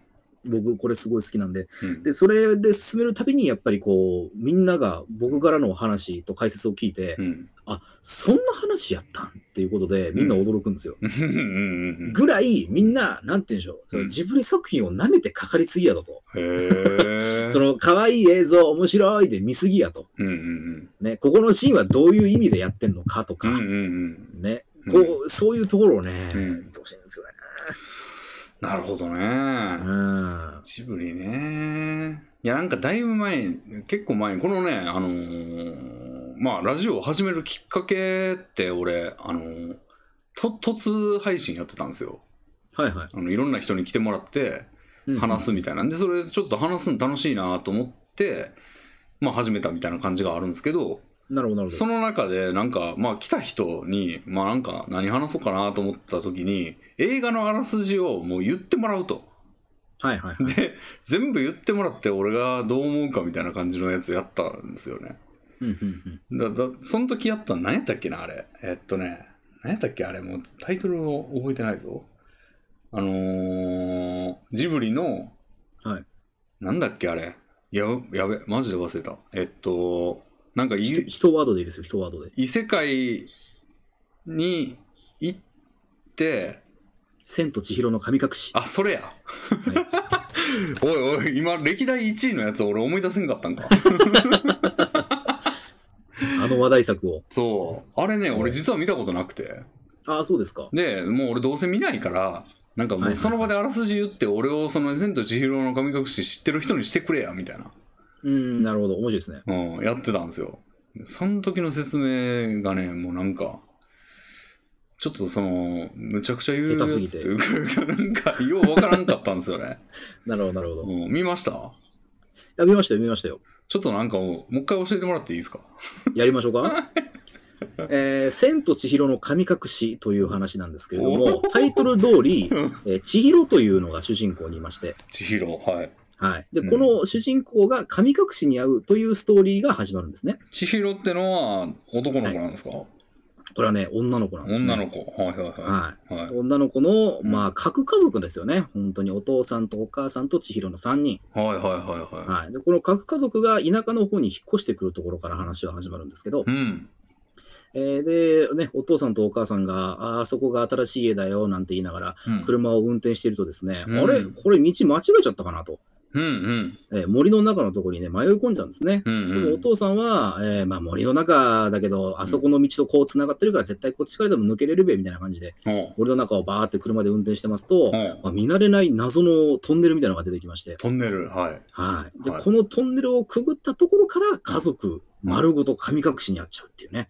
神隠しに、はいはいはい。ええほうここはもう、なんでしょう、異世界のせ、もう全然、それまでとは全人人間界とは違う世界につながっていたという。おーなんか本人らは気づい気づいてるんですか、そのことに。これがですね、はいあの、千尋はうん人間の姿のまま入れたんですけど、おうお父さんとお母さんはですうんね、巨大な豚に姿が変わるんですね。はあははい。というのも、あはあ。どうしてお父さんとお母さんは巨大な豚に変わってしまったかというと、うん。うん。えーまあ、まだ異世界だっていうのは全然気づかないんですよ。うんうん。中に入って、全然風景は一緒ですしう。んうん。で、あの、歩いてると、うん夜店みたいなのがいっぱい出てて、夜店、はい。すげえうまそうな、なんか食い物いっぱいあるやんと。うんうんうん。うん。で、まあ、お店の人いないけど、うんね、先食っちゃって、まあ、うん後から店の人にお金払えばいいや、つって、物を食っちゃうんですね。なかなか柄悪いですね。うん。そうなんですよ。よくないですけどうね。んで、その異世界のものを食ってしまったから、豚に変わってしまったと。うん。ああ、じゃあ、千尋は食わんかったんや。そうなんですよ。うん気持ち悪い言うて、よくないでしょ、そんなの。って言いながらう、んチヒロワグだけ食わなかったんですね。ああ、まっとうですね。うん。そうなんですよ。うんで、あれ、あれよあれよという間に、その世界がどんどん夜になっていきまして、はそうすると、うんおー黒い、全身黒めのなんかぬるぬるした生き物とか、あ。うん。えーこの世のものではないものたちがあちらからもこちらからも現れて、うんあ、ここ異世界なんやと。うん。ううんん。お父さんもお母さんも豚変わっちゃったし、どうしたもんかなーってなってる時に、うん大きなお屋敷みたいなのを見つけるんですね。はで、そこのお屋敷というのが、うん異世界の、おーまあ、大衆浴場ですよね。あ。大衆浴場はい。銭湯で銭湯。千と、あ、だから千と千尋のっていうタイトルなん だあ、それもかかってるかもしれないです。千と千尋のってことですか。あむしろもうそう思っていただいても結お構ーです。なはい、っるほどていうところを見つけましあて、じゃあえーまあ、あオーナーになるんですか、千尋が。いやいやいや、そこがですね、 まあ迷い込んでしまったわけですよね、人間側が。はいはいはい。ほいで、その大衆浴場でも大パニックになりまして、人間がどうしてこんなところにと。はあ。えらいこっちゃえらいこっちゃってなりまして、うんで、まあ、その女の子が、あー銭湯の、えー主人というか、経営者であるおばあさんの目の前まで連れてこられまして、ああ、経営者いるんですね。うんはいはい。そう、経営者いるんですよう。んそれが湯婆婆っていう名前のね、出た。ええ湯聞いたことあるでしょう。はいはいはい。うん。っていうのがいまして、うんで、こういう異世界に迷い込んじゃったんですよと。うんこうれん。でお父さんとお母さんが豚に変えられちゃったんですよと。うんうんなんとかしてくれーなって言う言うんですけども、うんうんでもそんなん知らんやんと。うん。はあもうか勝手に来たのはそっちやし、みたいな風な話になってくるわけですよ。えー、結構冷たいですね。そうなんですよ。うん。で、そこで助けてくれるのが、うんえーまあ、ヒロインの、まあ、なんでしょうね。逆ヒロイン的な、逆ヒロイン男ヒロイン的あな、あなんて言ったらいいんですか、そういうの。まあヒーローですね。ヒーロー的なうんポジションで、ハクっていうのがいるんですけど、出た聞いたことあるでしょ白。はい。う。はい。で、その子が、えー異世界の住人なのにもかかわらず、なぜか主人公に好意を持っていて、うんよくしてくれるんですよね。ううーん。ん。で、まあ、こういうところに迷い込んで大変だと思うんだけども、うん。えー湯婆婆の目の前では、うんあの、ここで働かせてくださいとうん。言うんだよと。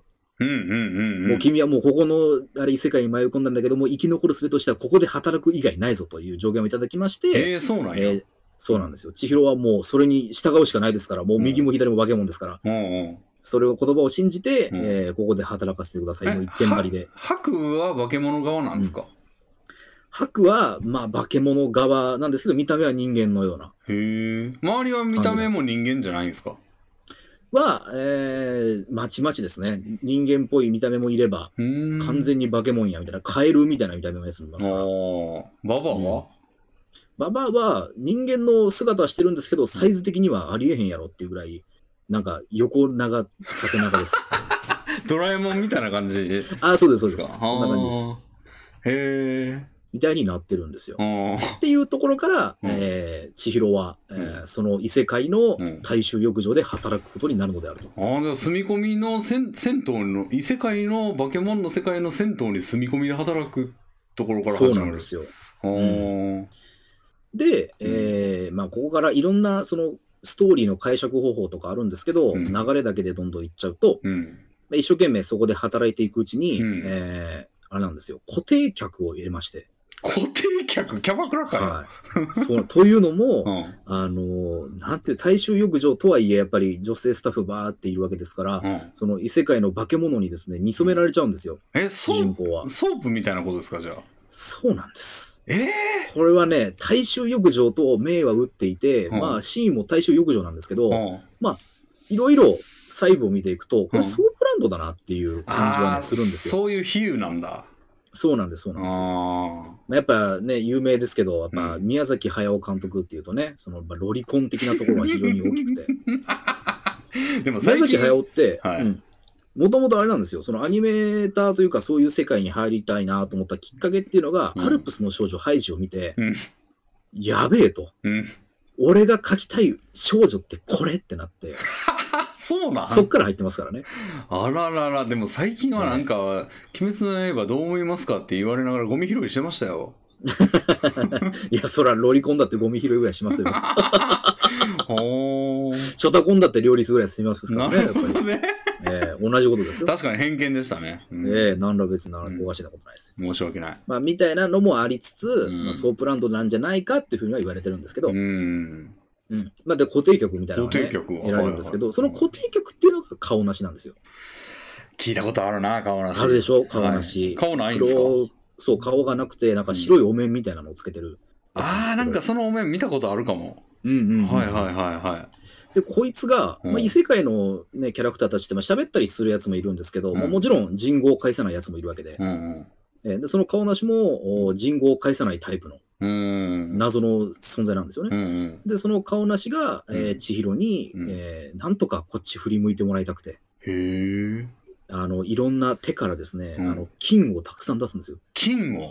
はい。まず金目のもんで、ソープランドですから。ああ、なるほど。なんとかお金をこう渡して、こっち振り向いてくれないかなって言うんですけど、やっぱ千尋はそれどころじゃないですから。そりゃそうですやよっぱね。いらないね、おですよ父さんとお母さんをなんとか取り戻して、この世界から出なきゃいけないですから、そうですよね。もう金なんていらないわけですよ。うんうんだからもういや、あの、そんなの受け取れませんっていう。うん。でうんもう顔なしがまあえらいか悲しく、ね、なっちゃいまして、うん。おー。まあ、そういうプレゼントを送ってはあ突っぱねられるみたいなのが繰り返されるんです。千尋は突っぱねてんですね。そうですね、うん基本的にもやっぱり。おーまあ、でも千尋も千尋で、ちょっと優しくしちゃうんですよ。へえ。顔なしが外でね、んバーって雨降られてるんですけど、うん。傘もささんと土砂降りなんですよね。ああ。で、それを見かねた千尋は、うんあの、よかったら、つって、あの、ね、窓だけ開けて、縁側だけ貸してあげるんですよ。うわーもうそれ余計惚れるんじゃないですか、んなそうなんです よ。そういう余計なことをするんで、どんどん入れ込んじゃうんですよ、顔なしが。あ優しいっつって。ーあー、なるほどねう。ん。うん、で、あげくやっぱ顔なしはどんどん過激な行動に出始めまして、ほう。だから人語を返せないんであれば、うん。その喋れる生き物を自分の体の中に取り込んで、ええ、言葉を発せる能力を得ようと。なるほど。えーその番頭とか、うん、ね、えーそういう人たちをどんどん食べちゃうんですよ。ええほうで、、えー発する言葉が、うんえーね、俺はいっぱい金を持ってんだぞと、うんうんうん。千尋だぜいっていう ことで、横柄な態度を取り出すんですよ。へえ。うん、で、えー千尋でございますって言って来るんですけど、うん。まあ、そこでね、いろいろ会話がなされるんですけど、やっぱ千尋はやっぱ釣れない態度で。うーん。で、顔なしはもう、金もダメだし、言葉もダメだし、うん。一体何をあげたらこの子は振り向いてくれるんだろうっていうことでパニックになっちゃうんですよね。うん。うん、で、それで化け物化しちゃって、うんえーまあ、大衆浴場大パニックみたいなへえ。感じなんですよ。うん、最悪やな。ううん。ん、うん。そうなんです。うん。で、えーまあ、そうこうしてるうちに、うん湯婆婆っていうね、その銭湯の取り仕切ってる、うん、あの、おばあさんがいるんですけど、それに姉がいて、へえ。うそのお姉さんがね、ゼニーバっていう名前なんですけん。すげえ、もう。ど、 そのゼニーバは、まあ、うん湯婆婆もなんですけど、魔法使いなんですよね。魔法使い。はいはいはうい。ん。で、えーまあ、その、もう手に負えなくなってしまった化け物のその顔なしを、えーその、まあ、ゼニーバが沈めたりとか、うん。うん、とかしながら、まあ、事なきは得るんですけあど、あ、だから顔なし対策をそのババアどもにやってもらったってことか。そうですね。うーん。で、えーまあ、つその話の流れで、まあ、千尋とかもいろいろピンチに陥ったりするんですよ。うんうんうんね、危ない死ぬみたいな感じになったりするんですけど、うん。うん。なんと、うん。その、謎のね、自分に恋を寄せててくれた白が、うんうんうん。あ、ようやく出てきた。うのん。そうなんですよ。うん。白の正体は、昔、千尋に救ってもらった川の神様だったんですよ。は 何それすなんくですしょうねくすくってたんですか千尋そうかな。まあ、厳密には違うやんって多分コメントで言われると思いますけど、はまあ、そんな感じです。あうんなんってかいう理由があっこたうからそこのそ、みたいな。異世界来る前になんかふとした日常の行動がなんかその神様救ってたみたいなことなんですかそうですね。うーんまあみたいなことで、うん実は正体は竜だったんですよ。ええドラゴンで。で、ほうまあ、そのドラゴンにも助けてもらいながら、みたいな。なんでそんなところにいるんだドラゴンそう、そこな んですよ。で、うんじゃあ、この大衆浴場って一体何やったんやっていうと、あまあ、ユバーバ、ゼニーバっていうのはうん魔法使いなんですけど、あ魔法使いまあ、いろんな、そこは詳細わかんないんですけど、いろんな神様とかを、うんこう、刺激できたわけですよ。その契約を通じて。おーうん。で、その契約というのが、うんえー、なんでしょうんう。まあわかんないですけど、なんかね、名前を奪うみたいな行為で、ああおそ前ああ聞いたことあるやつやそうなんですよ。はい名前を奪っうことによって、うんうんえーなんかメリットはあるんでしょうけど、永遠と刺激できるみたいな、そういう契約をされてたんですよ。名前を奪った上にけ刺激もできるってなんかいいことだらけですね。うん。ごめんなさい、僕ちょっとそこら辺わかんないです けど、そんな感じなんですよ。うん。で、えー有名なのが、その千尋がね、ああその大衆浴場で働かせてくださいっていう時にう、ん。よし、じゃあもう私とそれは契約するということだなと。なるほど。うん。うん。じゃあお前は、えー、ね、千尋という名前がありますけどうんうも、ん。その名前のヒロという字は全部私がもらうと。うんうんね。えー、だからそのヒロの字を取ったらお前の名前は千だよと。うん。うんうんうん。だからこの大衆浴場のその、源氏名ですよね、要はね。うんうんうんうん。お前の源氏名は千やからな、みたいなことになるわけですよ。なるほど。じゃあその世界にいるやつはみんな名前短いんですかね。どうなんでしょう。ああ、でも、うん、短いですよ、結 うん構。う取られまくっん。てんねそういう契約がなされたんかはわかんないですけど。うんうんうん。うん。みたいな、そういう契約魔法使いとかあって。うん。ほんで、えーそのね、川の神様である白は、うん。千尋のおかげで記憶を取り戻すんですよ。あえこれ、千尋って、前、わしのこと助けてもらった女の子やってなって。なんで思い出したんですかへまあ、だから、あれでしょうね。その景色が同じだったというか、え。あ、これなんかやったことある。フラッシュバックするみあたいな。あ。あ、そうや。俺、わし、あれやった。名前白じゃなくて、右早見おこと主やった。みたいな。あ、そんな、ああ、長いっすね。ええなんかそんなだいぶ取られた長い名前みたいな。めちそゃうくなんちですゃよ、。めちゃくちゃ取られたな。ショタコンクラゲさんやったらもう空ぐらいにされてるじゃないですか。そうですね。僕やったら食うぐらい の感じで、名前をバーっと思い出して、うんえー、千尋と白はなんか解放されるんですよ。へえ。契約から解き放たれて。ああ、思い出しただけで解放されるんだ。どうなんですかねもうわかんないですけど。うーん。で、えー、まあそう、契約満了になったのか、うんわかんないですけど、まあ、うん湯婆婆が、じゃあじゃあじゃあじゃあチャンスをやると。うん。えーお父さんとお母さんがうん豚になりましたねと。うんうん。今、ここに10匹の豚がいますと。うんうんうん。もし、千尋がお父さんとお母さんをこの10匹の豚の中から言い当てることができたらば、うんうんうん。えーそれを人間に戻し、お前を返してやろうと。なんでそんなことをサービスですよね。サービスあーえーまあまあ、湯婆婆は返したくないんですけど、うんまあいろいろ、その大衆浴場で働いていくうちにいろんな友情も芽生え、うん。で、周りからいいじゃないのと。ああ。千尋だったらもう戻してあげれば、みたいな声もありながら、うーん。しぶしぶチャンスを与えるわけですよ。あーあ、どうせ無理やろと思ってんですかね。うん。うんほいで、じゃあ、チャンスタイムってなって、うんうんうん。どれかなって選ぶんですよ。千尋はですね、うん驚きのことを言うわけですよ。うん。 10匹の豚の中に、うんお父さんとお母さんはいないです。おおこの中にはいない。って言いましたら、うん湯婆婆が大正解と。うわーそう、もともとお前に当てさせる気はなかったけれども、マジか。俺やったら今なんか10コンビネーション2分の1だよなとか考えてま したよ。確率考えてましたよ、今。レビンさんは二度と異世界から戻れな いです。 45分の1やな、みたいな。はい。あということになってあ、、それ、もうゼロだったんですね、その中から選んだら。そうなんですよ。ゼロだったんうです。ーん。じゃあまあ見ることを当てられたよっていうことで、うんえーまあその千尋の各家族たちは、うんあー元の世界に戻されると。へえ。うん、で、お父さんとお母さんは記憶がトンネルに入る前に戻されてて、ほーん。うん、あなんか違う、道違ったなぐらいの感じのテンションで。ほう。で、えー千尋はうん。元の世界の記憶を残しているのか残していないのかわからないまま終わるとえいう、ー、そうなんだ。へえ。そういう作品なんです。へえ。白うはんハクは、えーまあ、自由に解放はされたんでしょうけど、うんまあ、店に残るということで。え、なんでわかんないっす。まあまあわかまあらんな。別に何でしょう、その、囚われていたというわけじゃないんじゃないですか。うん。へえ。魔法使いの弟子みたいな感じで、ああたんじゃないですかー、そうなんだ。うーん。へまあ、え。いわばもう悪者ではないですからあ、ね。悪者ではないんか。うん。っえ、じゃあ何だったんですかね、その世界は。ていうところを考える話なんですかね。あああ。の世界は何だったんだろうとか、そのう、ん顔なしって何やったんやろうとか。なんだったんもう。うん。うえ、でもなんかそれってさ、その辺がはしっくりわからんかったら、なんか見てるやつ、んんんんのまま終わるんじゃないですか。そういうそうですよ。でも、なんか大人気じゃないですか。うん。いや、だからまあ映像と雰囲気ですよね。ああ。うん。あとうは、んその、考察の余地があるからですよね。まあでもそんな世の中の人がみんな考察中なわけじゃないじゃないですか。まあ、そりゃそうですよ。だからふわっと見てだかるら人どっち、どっちも撮れるからじゃないですか。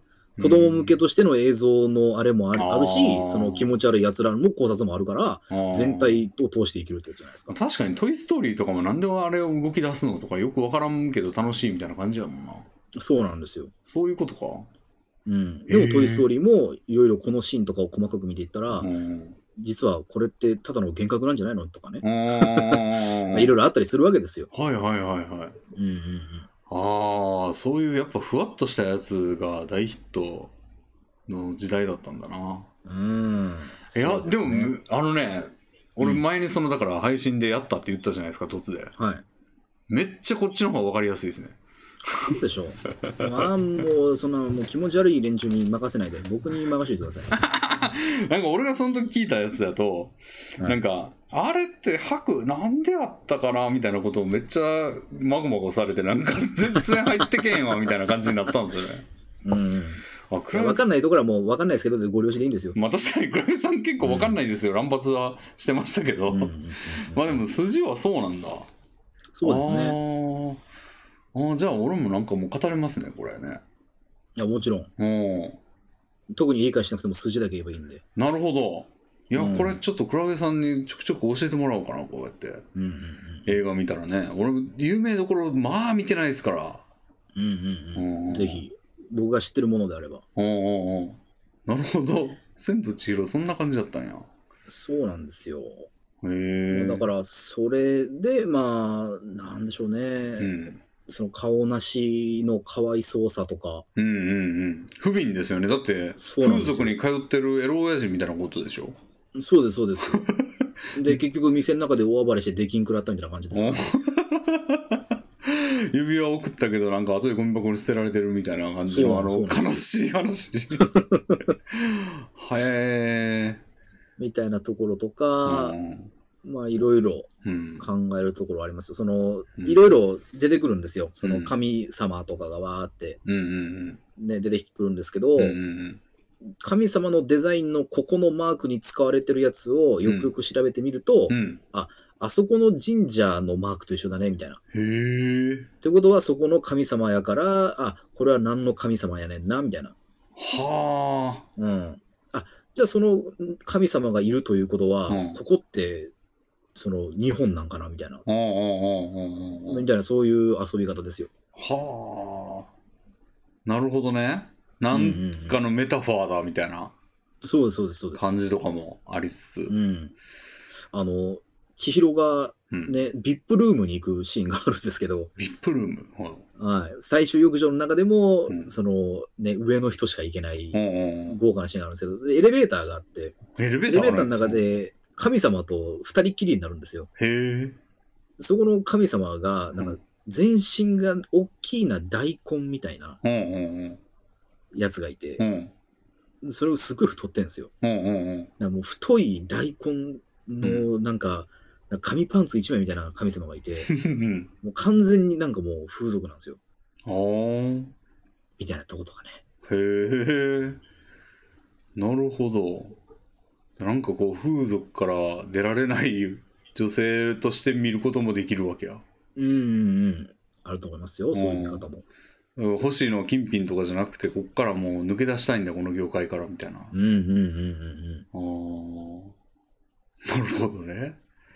はあ。うーん、大体わかりました。うーん。うん。まあでも本当に、うん。なんて言うんでしょうね。ジブリは、だから、その女の子が頑張ってます感は、うんうんうん。すぐ出したがるんですよ。うんうんうん。それが気持ちいい集団なので。なんちゅう言いようよ。お女の子がひどい目にある合うんだけど、一生懸命頑張ってるんやで、みたいなところを、ただただやりたいだけなんですよ、あそこ。倉井さん、倉井さん、ちょっと悪いとこ出てますよ、今。いやいやいやいや、でもほんまにそうなんですって。 ほんまにそうなん や。ほんまにそうですよ、マジで。うん。はあ、まあ、俺、魔女の宅急便は見たんですけど、うんうんあれも頑張りマリオだっ頑張り君だ物って語そう。でしょうん、頑張り物語でしたね。ね、土砂降りの中、わーってなって、ね、ニシンのパイ嫌いなのっていうふうなシーンがあって、あー、かわいそう、かわいそう、この女の子、でもけなげに頑張ってるを描きたいだけですから。なんか言い方が悪いな。や、でもほんまにそれが性癖なんやと思いますよ。はジブリのあれはあはあなるほどねうん。えじゃあ大体そんな感じなんですかジブリ作品っては多いですね。まあ、その、作ってるスタッフが必ずしも一緒ではないんであー、全部が全部そうではないですけど。うーんうん。なるほどねだから僕はどっちかというと、その、強い女の方がいいですね。風の谷のナウシカとか。ああそれも知らねえんだよな俺ああ、そうですか。じゃあ、うんナウシカのあらすじ言っときますやっときますちょっと俺これ未来でしょ、ょうから。えージブリマスターになりたいですよもう、 うん、あのー舞台はですね、うんえーあ、ちょっとその前に、あれですね、作品のさ作られた年代だけ多分言ってた方がいうんいでうすね、んうんえーこれはだいぶ古くて、1984年ですね。ええー、俺が生まれた時やんそうです。え36歳うこんれが一番最初の、あれと言っていいですね、その宮崎駿の、ええー、なんですけど、うんえー舞台はもう核戦争めっちゃしましたと。はあでも、地球が大変なことになってますと。北斗の拳やんそうです。うんそんな中で、どういうことが発生したかというと、はいえー地球はめちゃめちゃ強い植物と虫うんうんうんうんがどんどん繁栄していき、うんうんうえんーとても人間の住める世界ではなくなっていましたとうんうんうんいうんうところから話がスタートしていて、うんうんうんえーもう核戦争した結果うん、土の中にものすごい放射能がああもうぎゅうぎゅうになっちゃって、うんうんでそこから生えてきた植物たちですから、うんもう出す空気とかうん胞子とかもう毒々なんですよ、ああああうあああん。でもそれを一呼吸でもしてしまったら人間は即死するっていう、人間は無事なんやな無事です、ギリ ギリ。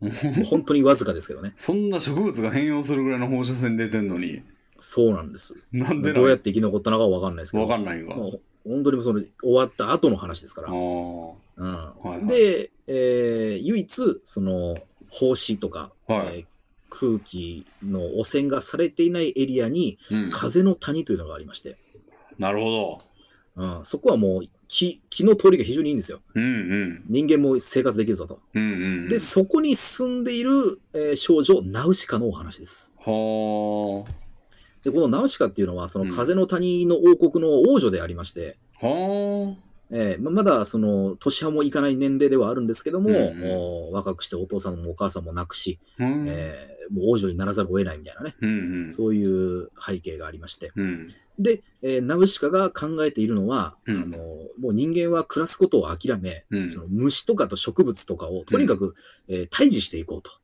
と。はなんとか全部焼き尽くせば、い。うん。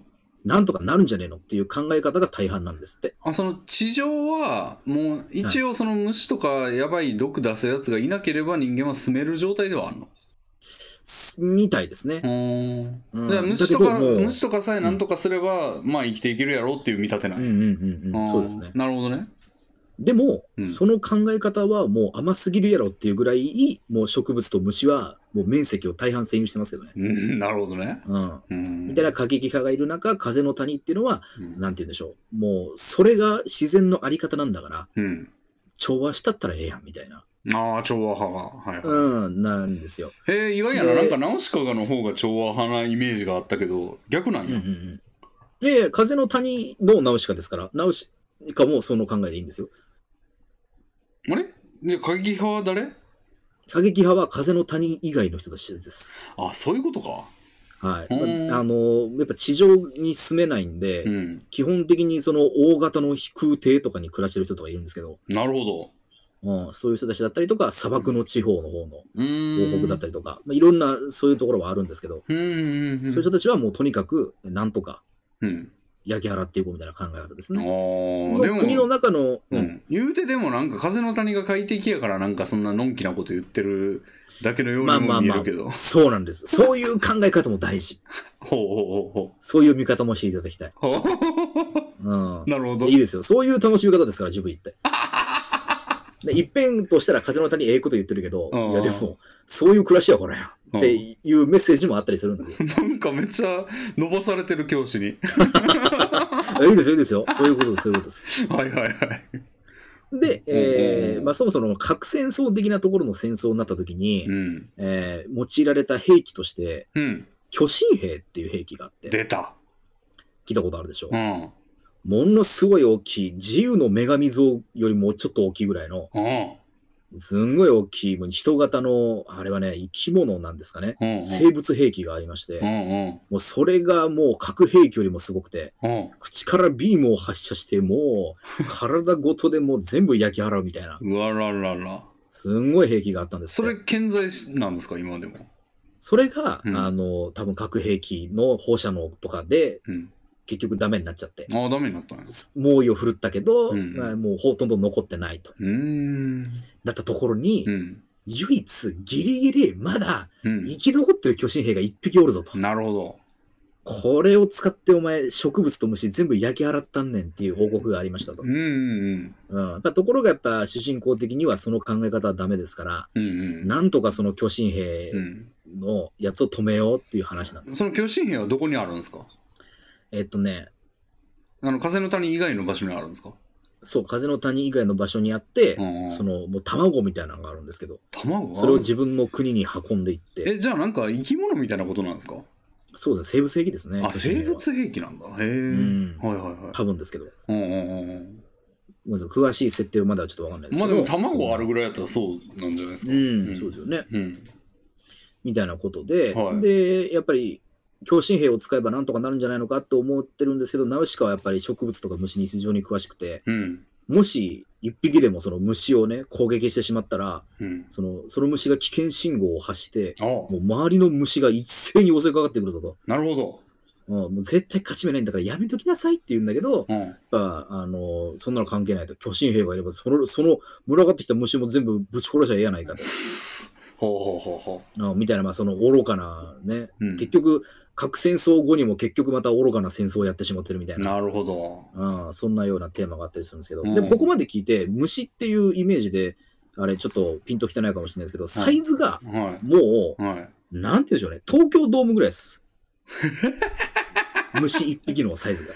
あ ーオウムって聞いたことないですかあーありますありますし心理教じゃない方の、はいはいはいはいうん。ああいうのとかがいっぱいいるんですよ。ああうん。だからもう、よう勝てると思ったな、そうなんですよ。うんまあでも、そうでもしないともう暮らしていけないっていうかね、うーんもうやけになっちゃってしまってるところもあるんですよう。んうんうんうんうん、みたいなところで、えーね、いいろいろ止めようとするんですけど、止められなくて、うんうんで、ナウシカがひどい目に遭っちゃって、うんうんで、だけれども、その今までナウシカが努力してきた植物や虫を愛する心が、うんえー人間と意志を通じるはずのない虫たちに伝わり、えうんえー今回だけは見逃してやるっていうことで、おう虫たちに多めに見てもらい、お事なきを得ると。ほうん、で、やっぱり調和やなってなる作品です。うほうもうえもう終わり ほうほうほうほうなんかすごいみたいなことなんかいいくまからって感じだったけど なんかパパパパって終わったけどそうですね。うーんまあ、だからその後どう折り合いをなしていくのかはまだは描かれないですけど、おえ一回焼き払うんですよね焼き払そうですすね。結局、巨神兵はもう復活しちゃってう、んうんだけど、その復活する速度が速すぎて、うんうん全もう完成形じゃなかったんですね、巨神兵が。だからあもう液体液状化しちゃって、うドんロドロになっちゃうんですけど、まあ一回ビームベアーってやった後に死んじゃうんですあけど、巨神兵は。ーうん、だからその影響でやっぱもうオウムが大量に群がっちゃって、うんうんうんうん、結局もうダメだってなるんですけど、うんえーナウシカのおかげでなんとかなったという。うーんじゃあ現状維持ってことですか結局は。そうですね、現状維持ですね。おーまあ、ところがやっぱナウシカは日々その研究を重ねていって、うんその植物からその毒気が発せられないようにするためのうん綺麗な土地っていうのを、うんそのずっと研究してて、うんえー見てこんな毒々しい植物だけど、うん彼らは毒を出さないのっていう研究までは行ったんですよ。へえそれどのタイミングでやったんですかえーどうなんでしょう生まれてからずっとあ研究してたんじゃないですかもうあずっと研究しててこういうのもできるんだからやらないでおこうよっていう裏付,、そうなんですそうなん裏です付けがあったみたいなこうとなんですん。へえはーまあ僕の説明だとちょっと浅いですけど、うんまあ随所にそういうね、ほんほんほんほん人と自然とのあり方みたいなうんほんほんのメッセージ性と、うんなんだろう、そんな浅いことではうん自然ってどうにもならないよね、みたいなうーんうんこととかも含まれたりとかする感じですね。巨神兵は、もうなくなっちゃった。さいそうですね。最最後終的にはもう最後の一匹もなくなっちゃった感じですから。あ、じゃあもうなんか過激派もやりようないな。そうなんですよ。もう過激派も、もうナウシカに、うん。はい、しかないですよね。もう、はいって言ってる感じはあったんですか。そうですね。いやー、どうだったかなそこまでは描かれてないですけど。あーよかったね、で終わっただけなんで。なナウシカノーダメージなんですかナウシカは、うんえーその巨神兵とかの行動を止めたり、虫の動きを止めたりとかするのに、うんいろいろ怪我はしましたけど、ノーダメージでした。あ、そうなんだ。あ、な結ん局か、虫に直してもらって。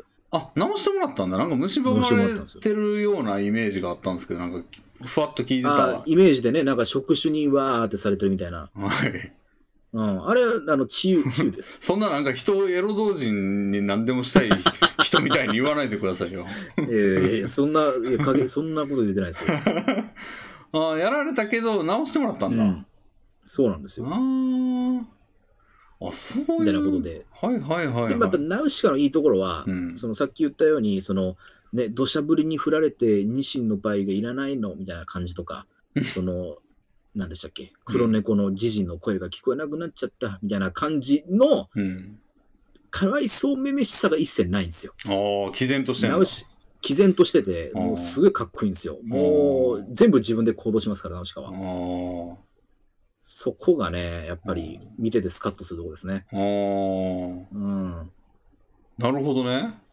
うん。そこはいいですよ。ナウシカすごいかっこいいなっていう。うーん。なるほど。それは確かにすごいですね。それも、でも、早尾さんの作品なんですかそうですね、宮崎駿作品であす。あ、強いのもちょっと変えてみたいっていう。あうあん。。なるほど。ちょっとロリロリしたのに飽きてきたから。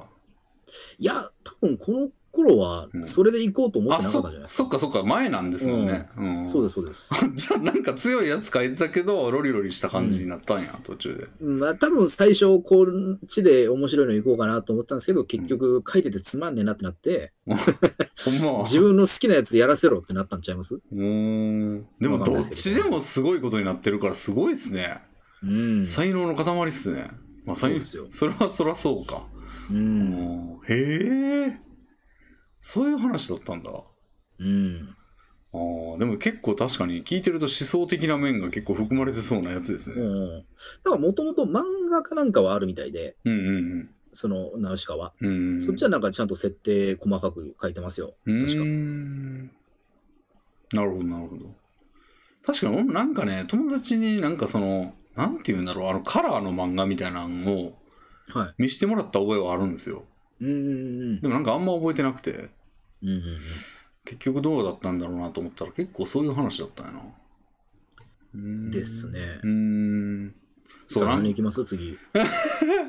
何があったっけなまあラピュタは一応見たっけなラピュタはまあいいです。いいですって何ラピュタあんま好きじゃないんでいい です。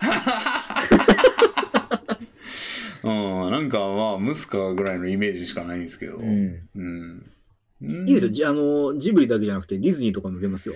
ディズニーなんか何一つ知らないですよ、俺。ああ。じゃあアナでもなんか知ってる。うん。アナ雪とかアナ雪行きますアナ雪全く知らないですね。えー、っと、姉妹がいましたと。うん。で、お姉ちゃんの方は生まれながらにして、うん氷の魔法を使えるっていう得意体質として生まれてしまったんです。へえ。で、えーまあ、その体質がちょっと激しいもので、例えば相手を触っちゃ、素手で触っちゃうと、うん相手が冷たってなっちゃったりとか、壊死しちゃうよぐらいのへえ。なん感じかの、、そういう体質だったんですよ。聖剣伝説3の逆みたいやな。うんううんうん。うんみたいな体質があって、子うん供の頃はもう部屋から出られないみたいな。へえ。私は人間と違うからみたいな。へえ。そういう暗い感じだったんですよ。はいはいはい。ところが一方、そんなお姉ちゃんを気遣って、妹の方はとにかく明るく振る舞っていて、うん。えーそういう暗くてそういう体質があるお姉ちゃんだけど一緒に遊ぼうよと。うんうんうん。明るかったわけなんですよね。妹は別になんもないんすか、そういうの。まあ、なんもないです。へうんみたいな感じの関係性があっえ。て、うんうん。えー忘れましたね。は はえもうそこで終わりですかえー、っとね、うん。やべ、正代忘れちゃったな。あら。かき氷作ろうよお姉ちゃんみたいなことはないんですかっていうのがで、数年経った後数に、年経った後に、後に、うんえー、あれなんです。それぞれになんうかん彼氏ができそうになるんです。へえ。お姉ちゃんの方は、やっぱ、一番その長女ですから、うん。えー生まれいいんですよ。その、なんとか王国のうん、姉妹なんですよそうですね。で、まあ、政略結婚的な感じでへえ。結婚されそうになるんですね。へえ。で、妹は妹で、うんえー冒険の途中にいい男を見つけたりなんかしちゃったりして。冒険うんとね、なん、なんで冒険してたんでしょうかね。なんでや。ごめんなさい、ちょっと穴行きやめてもらっていいですか。めっちゃ知りたかったのに。で、結局、その政略結婚をうん。なるんですけど、いうんあの、いい感じの王子様だったんですけど、よくよく考えたら、なんだろう。そんなに良くない王子だったと。えっと、どっちの方が今お姉ちゃんの方がね。お姉ちゃんの方が、はいはい。うん。だから、その、今までずっとその私の氷の能力でうじうじしてたけど、うん。逆にこれは個性じゃないかと。あーうん。だからこの能力を生かすわ、みたいなのと、うん。あの、なんだろう、政略結婚みたいな縛られたこと私嫌、みたいな。あーうん。で、お姉ちゃん解き放たれてよかったね、みたいなそういう話です。終わりまあそんなんですよ。絶対なんかあるでしょ歌が流れたりとかするんでしょいやそうですよ。その辺はいいでも、いいですよ、その辺は。 そそんな感じです。いうマジかよ。や、ごめんなさい、穴行きマジで、うんあれなんですよ、一回しか見てない上に、うん。うん、ちょっと薄いですね。まあまあ、じゃあ、それは別の人に聞くとしますわ。はい。はいはい。ディズニーってそもそも何があんのかわかんねえんだよな。まあ、アラジンとか、アラジン、えー、リトル・マーメイドとか。リトル・マーメイド。もう存在さえ知らないな、リトル・マーメイあドあ、。そうですか。まあ、うんでもデザインは見たことありまったと思いますよ。いや、知りませんあの、ランプの魔人のジーニーとか知りませんそれはアラジンの方ですかそうです。あの、青い体の。あの、アキネーターみたいなやつですかはそうです、そうです。いはいはい。とかね。うん。それこそ、なんでしょうね。あとディズニー。うーん。ディズニー。まあ、あターザンとかね。あー。なんかレ、えーレ、ジャングル大帝みたいな。ライオンキングとかね。ライオンキングジャングル大帝は違うやつ、それ、それ白い方ですね。え、それ、なんか映画じゃないんどれがですかライオンキングがですかえ、ジャングル大帝。ジャングル大帝は漫画です。えかえ、全然関係なかったわ。手塚、 手塚作品じゃないですか。手塚ジャング作ル大品だ。帝はあ、そう、手塚治虫の白いライオあン、です。全然違ったわ。へえ。なんやろな。でもあんま聞きたいのねえな。まあ、だったらいいか。なんかどうせなんか最終的に頑張ってなんか報われるみたいな話でしょ。まあ、そうですね。うん基本はそうですけど、いやだから「千と千尋」が一番意外ですよなんか結局なんか頑張って報われるみたいな話やろうと思ったらなんかまあまあいや、意外とね、うんジブリはそんなことないですよ。なんかうん、頑張ったけど報われる作品は少ないと思います、ジブリは。へえなるほどうん。そうね「風立ちぬ」とかは見たんですけどあ、見てないですね、風たちの。うんいやでも忘れましたね俺も結構ああ。まあなんか飛行機飛ぶって話ですね結局、一回流し見しちゃうとね、うんそんなでもなくなくないですよね。うん何回か見てるのが多いんで、僕。そうですねそうじゃないと覚えられないですよね、そうなんですよ。うん、俺も「ハンターハンター」も何回も読んでるから覚えてるっていう感じなんうで、んうんうんううん。ん。あれ一回だけやったら何も覚えてないですね。おー。なんか結構映画見てるじゃないですか。見てるじゃないですかって言っても、見てて当然のやつばっかか。 まあ、でもといや、でもジブリとディズニーをそういうふうには思ってほしくないですね。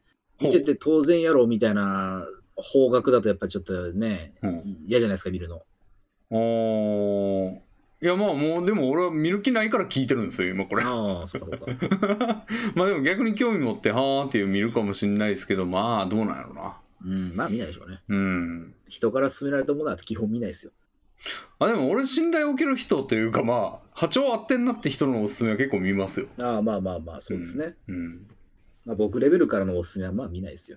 そんな、そんなこと言わなえ、くてそうもです、そうですかいや、じゃあ見ますいいやまあまあそもそもだからそのジブリにそのネガティブイメージを持ってるから、まあきあーまあまあもう,、ねもうだから、うんその見るんがちょっと辛いからクラゲさんに手っ取り早く教えてもらおうって魂胆ですからその聞いてみるっていうことはむしろそもそも起こんない話ですから、これは。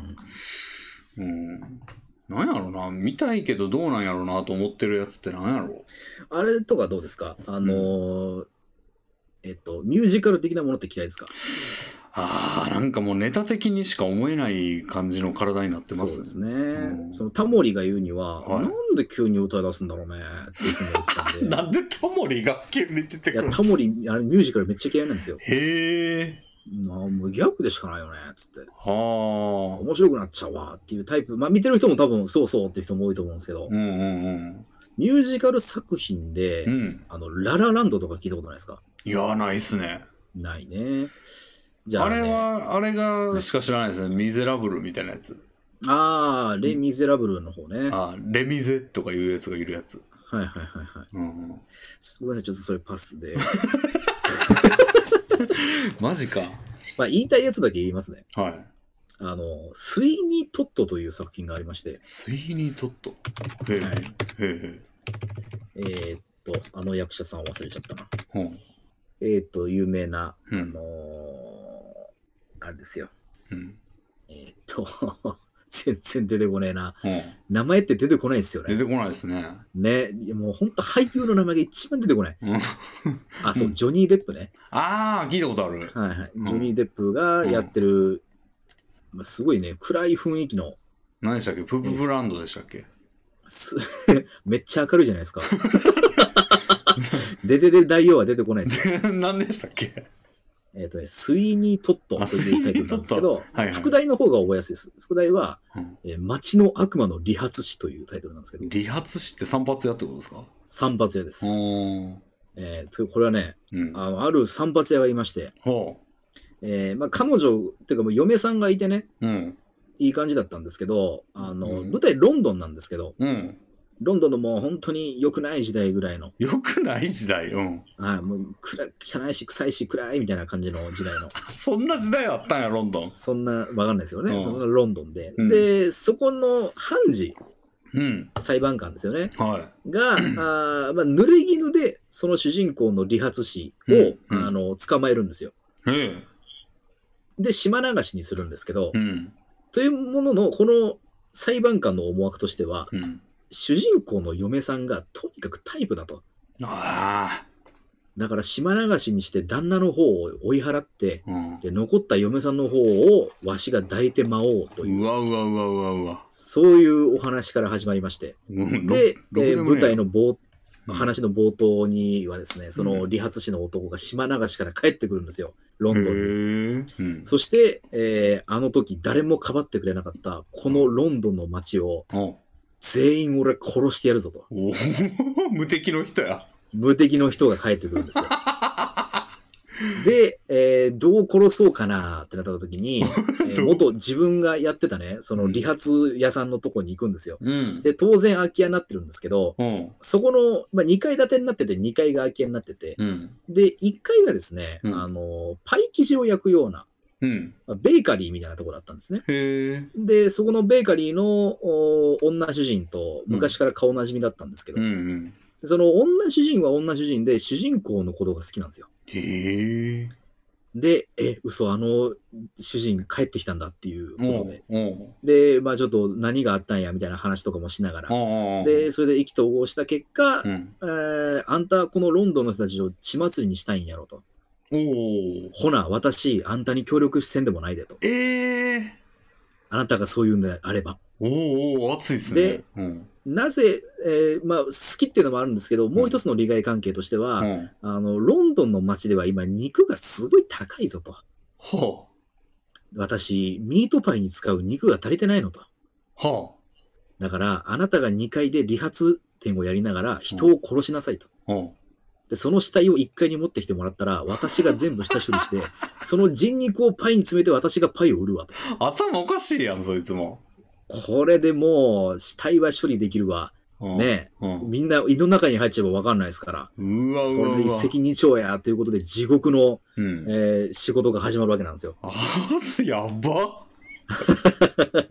ほいで、バッサバッサと、いやひげを剃るふりをして、髪剃りで首を切り、えみたいなことでね、どんどんこえ理髪店をやりながら殺すんですかう、そうです、理髪しながら。バレるやん絶対それがバレないんですよ。なんでやねんまあ、最初のうちはバレないんですけど、まあ、うんだんだんね、あの、あの人が消えた、この人が消えたってことで怪しくなっていくんですけど、うんまあ、最初は非常に順調で、うーんあそこのパン屋さん、最近ミートパイめちゃめちゃうまいぞってなったりとかし て、うまいんやうんまあ、なかなか肉手に入んないご時世ですから、えー、あー安価でミートパイ出してくれるってやばくね、とやばくねえやないうことで、大繁盛とかしちゃったりしてね、あらららうまいこといくんですけども、うんまあ、やっぱり、えーまあ、悪事ですから、なかなかね、そうはいかずに、というところのお話を書いていく作品なんですけどおう、おうえーっとね、おううんどういうふうに言ったらいいかな。まあ、その店が繁盛していく中で、お客さんがやってくるんですけど、うんあの、ちょっとイカれた女がやってくるんですよ、頭がイカれた。うん似たようなもんやけどな、うんうん。イカれた女は気づいてるんですよね。その、パイ生地屋さんから出る煙とかを嗅いで、おうこれ人が焼けてる匂いやと。やべえもう絶対あかんやんと。ブチャラティやんこれは嘘をついてる味だ。だぜってからそうそうそうそう。だから店の外とかで大騒ぎするんですよ。あそこは悪魔の店よみたいなお。うおうおう人を殺してるんだからみたいなことあ言うんやですばいけやどばいやばいうんまあ身なりもありますし、言動もちょっとおかしな人ですから、うんなかなか相手にしてもらえないわけなんですよね。へえまたおかしな女が何か言うとるでみたいな感じで。はあはあはあみたいなこととかもありながら、うんで、いよいよ、えー、判事がね、うんああその時、うんあの、悪女、張本人の判事が、うん最近なんか、うまいミートパイ屋と、すごい腕のいい理髪店があるそうやないかと。それってあの嫁さんどうなったんですか、それはわかんないです。わかんないんだまあ、多分死んだでしょうね、口封じのために。へえ、うんあやりたいだけやったんですねじゃあハンジはまやあ、り、そうでしょうね。 や一発やって終わりみたいな感じうんうんうん嫁さんにしてるとかじゃないんやうん。うんうんうんうんで、その判事がお店にやってきて、あうんついにもう復讐の一番の目的であるうん判事が来るようになったぞと。飛んで火にいる夏の虫やうんまうあ、ん今まではね、直接ね、どうですかって声かけに行ったら不審に思われるから、うん店の評判を高めてようやく向こうから勝手に来てくれるなるるほどうん、で、こう、うまいこと殺そうとするんですけれども、うんえーまあ、その判事にはですね、うん娘がいて、うんで、その娘と、えー理髪店のスタッフに、えー若い男の子がいるんですけど、うんスタッフ雇うために。うんその二人が付き合っちゃうんですよね。ええうんやいこってしいう、そうなんですよ。っていう問題もありながら、なかなか殺すに至らず、みたいおな。ーうん、で、主人公もやきもきしながら、うんなんで殺せへんねん、みたいな。うんうんお前が余計なタイミング入れるから、お前殺すタイミングなかなかないやないか、みたいなこともなりながら、うんうんあーやってたんですね。うんそれミュージカルなんですよねそうです。どの辺で歌うんですかなんかそのミートパイ美味しいわみたいな感じなんですかもちろん。ミートパイ美味しいわの歌もありますしおー、えー例えばね、このいけすかないパン屋さんから見える窓の風景を見てごらんと。おうあそこに、えー、ね、うなんんだろう、牧師が見えるぞと。うんうんうんうん、で、牧師の肉はどうだろうね、どんな味がするだろうね、みたいな。おうまあでも、牧師は、あれじゃないあの、草みたいな味すんじゃないみたいな。おうまあ、迷える子羊だけにね、みたいな。 もう子羊だけにねって言った瞬間に歌が流れてきてみたいな。 そうです、そうです。そんな感じの歌とか、まあでも結局一番最終的に、うんあの、一番美味しい肉はやっぱりハンジの肉だよな、みたい な。歌とかあったりするんですよ。うわ なるほどね。うん。あ人の首を切ったりしながら、なんか、綺麗な歌を歌うんですよ。なかなか飛んでますね。行かれてますね。そうです、そうです。おーで、まあ、いろいろ最終的に追い詰められちゃって、うんあの、いろんな悪事がバレちゃったりとかしながら、うん。だけど、そのパイヤのね、女主人は、うんその、えっ、とね、うん。主人を守るために、うん。えー自分の身を挺したりとかするんですけおど、ーそれが逆になんかもう鬱陶しくなってきちゃって、ああ、その散髪屋が。おうん。ええだってなんか別にそんな愛向けられてもみたいな。ーおーおうん、でお前のせいでちょっとずつバレてるとこもあるしみたいな。ー むちゃくちゃ言ってるけど。うん、でもうだって主人公はもうどうでもいい無敵の人ですからあ。あ。うん、もう煩わしいことがあったらとりあえず殺しとけみたいな考え方がもう執着してしまってるので、なるほど。その女主人をですねうん、釜で焼いちゃうんですね。おうん、殺しちゃったりとかしちゃって。おあれれれ。うん。ほいで、あの、冒頭で出てきた、うんあのね、うん人間の匂いがするぞっつった時違う女とかいたでしょ、おうんそれを、その殺害現場を見ちゃってですねお。おうで、それを口封じのために主人公はその女を殺すんですよ。まあつってまたかいな。はあううん。んほんで、殺したと思って、その女よく見たら、うん。嫁だったんですよ。あら。ね、どうしてその女が頭がおかしくなっちゃったかといううと、あんな目にあって判事に侵され、ん。うん。ひどい人生を送ってきてしまい、うん。精神がおかしくなってしまったと。なるほど。うん、で、もう風貌もね、随分変わってしまいまして、あそのこあ。とに気づいたのは殺した後だったというね、なるほど。うん、みたいなこととかもありながら、うん。なんてことだってなって、うん絶望感に打ちひしがれてる中、うん。えー、あれですね、店で雇っていた、うん。ね、男の子が、うん。ね、あんたのせいで、ね、その、娘と付き合えへんかったやんけ、言って、うん。恨みを買い殺されてしまう という。誰も得をしないオチですよね。ええそれで終わりなんや。そういう終わりです。へえ、全員死んだな、最初におったやつ。そうですね。全員死にます。おー。で、新世代のやつに殺されて終わりか。そうですね。あら。それ、へえ。あでもなんか、ミュージカルで見たら面白そうやな、それ。そうですね。ん割とストーリーは結局薄いんですけど、うん。まあ、それをやっぱり歌と踊りうんでこう肉付けしていきながら、おー。うんやっていくのは非常にいいですよ。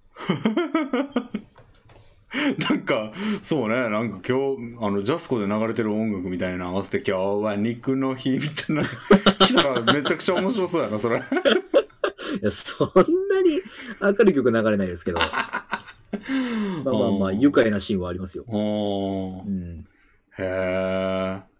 それって結構古いミュージカルなんですか台本は。これはね、うん映画自体は2007年の、映画なんですか元は。はい、映画なんですけど、多分元はね、うん、小説かなんかなのかなへえ。なんかスティーブン・キングとか書きそうな脚本でしたけど。だから、あれなんですって、19 19世紀頃のうん、イギリスの小説に登場する架空の連続殺人鬼なんですって。ああ、そんな出典古いんだな。うん、だから切り裂きジャック的なことでしょうあね多分。あ。まあ、ジャックはもう本当にいたあれですけど、うん。へえ。で、映画になってミュージカルになったみたいなことか。うへん、みたいなことですよ。え。それ、現場で見られたんですか、倉木さん。これはどうだったかな僕は DVD を買ってみましたね。はえ。すごいな。これはうん。 VOD とかないのかなうん、気軽に見れたら一番いいんですけどね。それでもなんかすげえ面白そうだな。そうですね。うん。これはなんか聞いてみようかなっていう気になりましたよ。あ。うん。じゃあページだけ送っときます。はいはいはい。スちょっとね、気う軽にネットで見れないっていうのがね、ーん。問題であ、すでけもどプ。ライムビデオにあるやん。いや、これね、あれなんですよ。その、レンタルしてねっていうあれですね。あ、ほんまや。うん。ほんまや。レンタル。でも300円ぐらいやな。そうですね。うーん。まあ、ぜひ、その、ミュージカルに興味がない人こそ、ちょっと見てほしいかなっていう。うんうんうん。でもこれは映画なんですかうん、これは映画です。あーミュージカルの方見てえな。そのジャズ、今日は肉いのやい日や、あの、みあたれいですよ。うん映画プラスミュージカルですからね。あ、映画がもうミュージカルなんだ。そうです、そうですあ。あ。まあ、その、しっかりなんか舞台があってとかじゃないですけど、うん。急に歌い出すタイプの映画ってことですよ。ああ、なるほど。うん。えー、ほんまや、ジョニー・デップ。えー、アート・エンターテインメント・カルチャーっていうジャンルになってるけど、どういう意味かわからん。へえわかんないで すね。へえ、面白いな。へえ、ちょっと見たいですね、これ。うはい。好きな作品の一つなので、ぜひ。ーん。なるほど。ほんまや。19世紀ロンドン。でもなかなか飛躍してるけどな、言ってることはっていうか。なんかずみんなみんな殺したねみたいな。まあまあまあ、そうですうね。んめちゃくちゃなことが言うてますよ。うん、まず妻探せよって感じですけどね。うん。帰ってきたんやったら。そうなんですよ。あおーもうね僕が忘れてるだけで、妻探しとか、妻を探さない理由のセリフとかあったりとかもするするかもわかんないですけど。なるほどなるほど、まあうんざっくり言うとそんな感じってことねういん。や面白いですねうーんいや結構クラゲさんなんかいいですねあらすじを言ってもらうのいや、そうなんですよ。割と人からこういうのは褒められるタイプで、うんうんうん人に喋るのも好きなんでね。うんうんうんいいですねうん。すごいためになりましたなるほどいやー結構な忘れちゃってるからな、そうなんですよね。うん、割と、その見た作品とかっていうのをうんメモをするようになったのはでかいですね。えー、そうなんやはい。あの、彼女と一緒に見た作品とかをもう余すことなく全部タイトルメモってますからね。あーで、見返さないと出てこないんですよ、やっぱり。うん見すぎて。うんうん何見、ああ、これ見たな、みたいなやついっぱいあるんで、うんうんうんうん忘れちゃうんですよね。なるほどそれはするようにしてますね。すごいな。 なんか、書評みたいなの書けんじゃん。 書評じゃないけど、あの、うんなんていうの、短評みたいな。ええうん。まあ、あとは、うん、まあ、皆さん勧められるから、あんまりね、大したあれじゃないかもしれないですけど、やっぱクレヨンしんちゃんの映画っていうのは、あーやっぱりいいですよ。あー。なんか見たことあるけど、もうめちゃくちゃ前ですね、見たの。うんうんうんうん。うん。あ、そうだ。それ、あっち進めようかな。ジブナイルっていう言葉ご存知ですかはいはいはい。なんか少あのなん年て言うんでしょ、う少年冒険ものですよね。はい。少年少女がひと夏の冒険をみたいなうんうんのをジブナイル作品って言うんですけうん。ど、はい。そのジブナイルっていうタイトルの映画の知ってますへえ、いや、知らないと思いますね。これがですね、直球っすね。直球なんですけど、うん。 2000年に公開された映画で、はえっ、と、あの、香取慎吾とかがね、い。へえ。出てる映画なんですけど、うん。なんでしょう、もう見た目完全にファービーやんっていう、はあ。なんかロボットファービーみたいなのいませんでしたええわかんないですね。なんか獣っぽくない見た目のロボットファービーみたいなのいるんですけど、うん。そんなようなやつが、うんえー未来からやってきましたみたいな、はファービーみたいなのいるんですよ。い。はで、そのファービーを、えーうまく、その少年少女たちが隠しながら、い。うん。可愛いな、このロボ、みたいな感じで、ひと夏やっていくんですけど、あどうやら、そのロボが未来から転送されたということは、レビンさんも、あ。うん。ね、えね、わかるでしょ なになになにいや、もうストーリーもので未来から来たものってなったら、はあ。ね、未来から。その、その未来から送られたものに、自分たちが間違いなく関わってるじゃないですか。ああ。ね、なるほど。それ系の感動作です。なるほど。うん。で、ああ、なるほど、あの時のあれは、あれやったんか、みたいなのの、うん。やつですよねうんうんうんうん。そ。れ、それタイプの。なるほどね。これはね、いいですよ。下着や。あそうです、そうです。あ。だから、その、少少年少女たちがうん。未来、うん。 20年後どうなっていくのかとか、なるほどねね。そういうところが泣けるんですよ。ああ。うん。いやー、なんか、そらそうなんですけど、映画って、はいっぱい作られてるし、すごい、こう、金の集まるところやから、いいもんいっぱいあるはずですよね。い。うん。いや、それはもちろんそうですよ。うんそれを全然見てきてないんだからなんかいやー、もったいない。もったいない。まあ、それをいいと思うか悪いと思うか、こうね、感性なんで。うんうんうんうんあれですけどね。いいと思えるものが、もし埋も埋まってたとしたらもったいないですよね。なるほどねうん。ああそフォえジュブナイルねうん。ああいうのとかどうですかあの、スタンドバイミーとかどうですスタンドバイミーねよく聞くんですよかはい。うんでなんか大体なんかこんな感じかなっていうイメージはあるんですけどほうほうほうんでなんかまあ俺の知り合いもよく勧めてくるんですよそれう。うんううんうん。んだから興味はあるんですけどこれね、うんその、なんでこの流れでスタンドバイミーを言ったかっていうと、うんスタンドバイミーってもうもう本当にコテコテの自分なる作品で、うんうん少年たちの冒険を描いた作品なんですけど、うんうんうんあの、軒並みなんでみんながそのスタンドバイミーが名作でいいんだっていうかっていうと、うんその、なんでしょうね。思い出があるからなんですよ、みんな。ほ小さい頃に遊んだよねっていう少年たちで、みたいな、ううんうんそういう思い出がある人たちは多分いいと思うんですけど、おーいやーって人はね、多分何にもピンとこないと思うんですよ。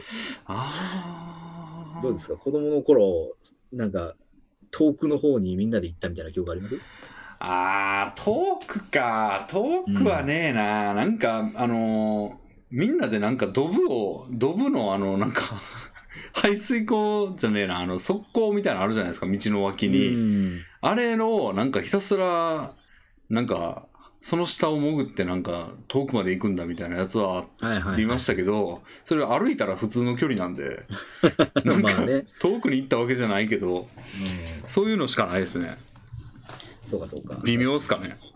だからね、人、響く人はすごい響くし、うん響かない人は響かないんですけど、まあ、うんもうそれも大体ざっくり言っちゃうと、うんもう本当にね、何にもない片田舎のところに、うんうんそのやばい少年の集まりがあったんですよ。やばい、うんね、一人は、なんでしょう、もうね、まだ小学6年生ぐらいなのに酒もめっちゃ飲むわ、みたいな。おーもうとにかくいろんなところのあふあぶれ者みたいなうんうんの4人衆がいたんですうんうよ。んうん一人はちょっと発達障害入ってるみたいな。うんうんうんまあ、そういう人子たちがいて、うんで、俺らやっぱハブレモンだよな、みたいなうんうん感じの4人がいて、うんえーそのうちの1人が主人公なんですけど、うんその主人公が、うんすえー今40歳ですと。えうん40歳になって、ふと、あの時の4人のでいた頃のことを思い出すんだっていうところから始まるんですよ。ストーリーがおーうん、で、えー少年の頃何があったかっていうと、うんえーまあ、そういうあぶれ者の集まりの時にうん面白そうな話題が1個あって、うんというのも近所の鉄道の近くで、うんそのバーンって鉄道事故が人身事故があって、うんこう人の死体が転がってるらしいぞと。うんで、それがまだ処理されてないらしいと。うんうんだから、まだ見に行けば死体見れるかもしんねえぞっうてんいうことで、うんこの線路伝いにバーって歩いていけば死体見れるだろうっていう雑な考えで、うんえーどこにゴールがあるかわからないまま歩き出すんですよ、うんうんで、死体見れたらいいなみたいなあ話をしながら。線路の上歩いてんだめっちゃあの知ってるんですけど、うん、そういう動機やったんやそうなんですよ。死体探しなんですよ、あれ。へえで、まあ、道中、いろんな衝突があったりとか、友情があったりとかしながら、うんえー死体のとこまでたどり着くんですよ。うーんほんまに死体はあるんですよ。うーんだけど、えー自分たちよりも一回り上の、うん中学生、高校生ぐらいのヤンキーが、うんおいと、あおなんるかお、うんお前らが見つけたみたいになってるけど、うん、この死体、俺らがもともと目つけてたから、みたい何のな終わりやねん、うな。ん、俺らがこれを、死体を見つけましたっていうことを発表すれば、うん俺らは新聞に載って大スターよ、みたいな。おおうんお前らにこの手柄を渡すわけにはいかない、みたいなおお感じになるんですよね。うんだけど、その4人で力を合わせて、なんか別にね、こう力で対抗するとかじゃないですけど、うんうまく、こう、ね、中高生たちを言いまかしたみたいな。ほーんうん。で、自分たちのものにしたみたいな、そういう冒険劇があって。ほうほうほで、ね、道中、その、すごいリーダー格みたいな子がいるんですよ、主人公とは別に。ううんで、そのリーダー格の子と、うんえー、なんやろ、こう、実はもう引っ越すことが決まってて、離れ離れになっちゃうんだけども、うん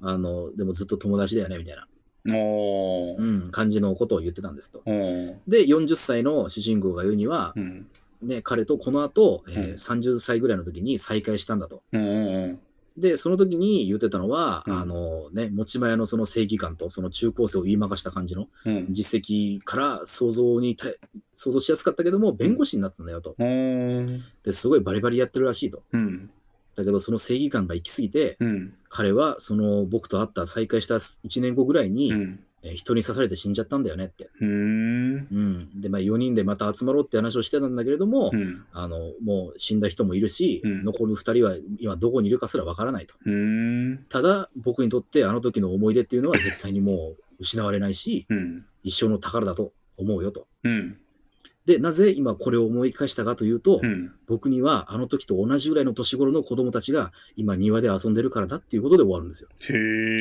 えどう思われますいやなんかへえんかそこのれ強烈に何かがあってなんかどうなったみたいな感じじゃなくてこう10回する感じで終わるんですねそうなんですよ。うーんそういう感じなんですよね。うんうんそうそれが僕もね、めちゃめちゃ泣けまして。ええそうなんだいいんですよ。その、有名なね、んエンゲンマインはいはいはいはいがあるじゃないですか。まあ、あの曲の入りがもう、ああ、そうですね。 いい感じでエンディング曲入るんで、うん泣いちゃうんですよね。へえ、なんか FF14 かのイメージが、もう、あの、うん15かのイメージになっちゃってますけどね、俺は見てないから元を。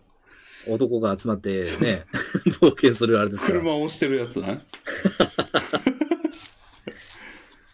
ああ、そうじゃないんやな、みんなうは。ん。だから、ね、うんうんうんまあそういう世代の人も泣けるでしょうしね、その自分が、にが子供がいる世代の人とか、うん。うん、もう泣けると思いますし。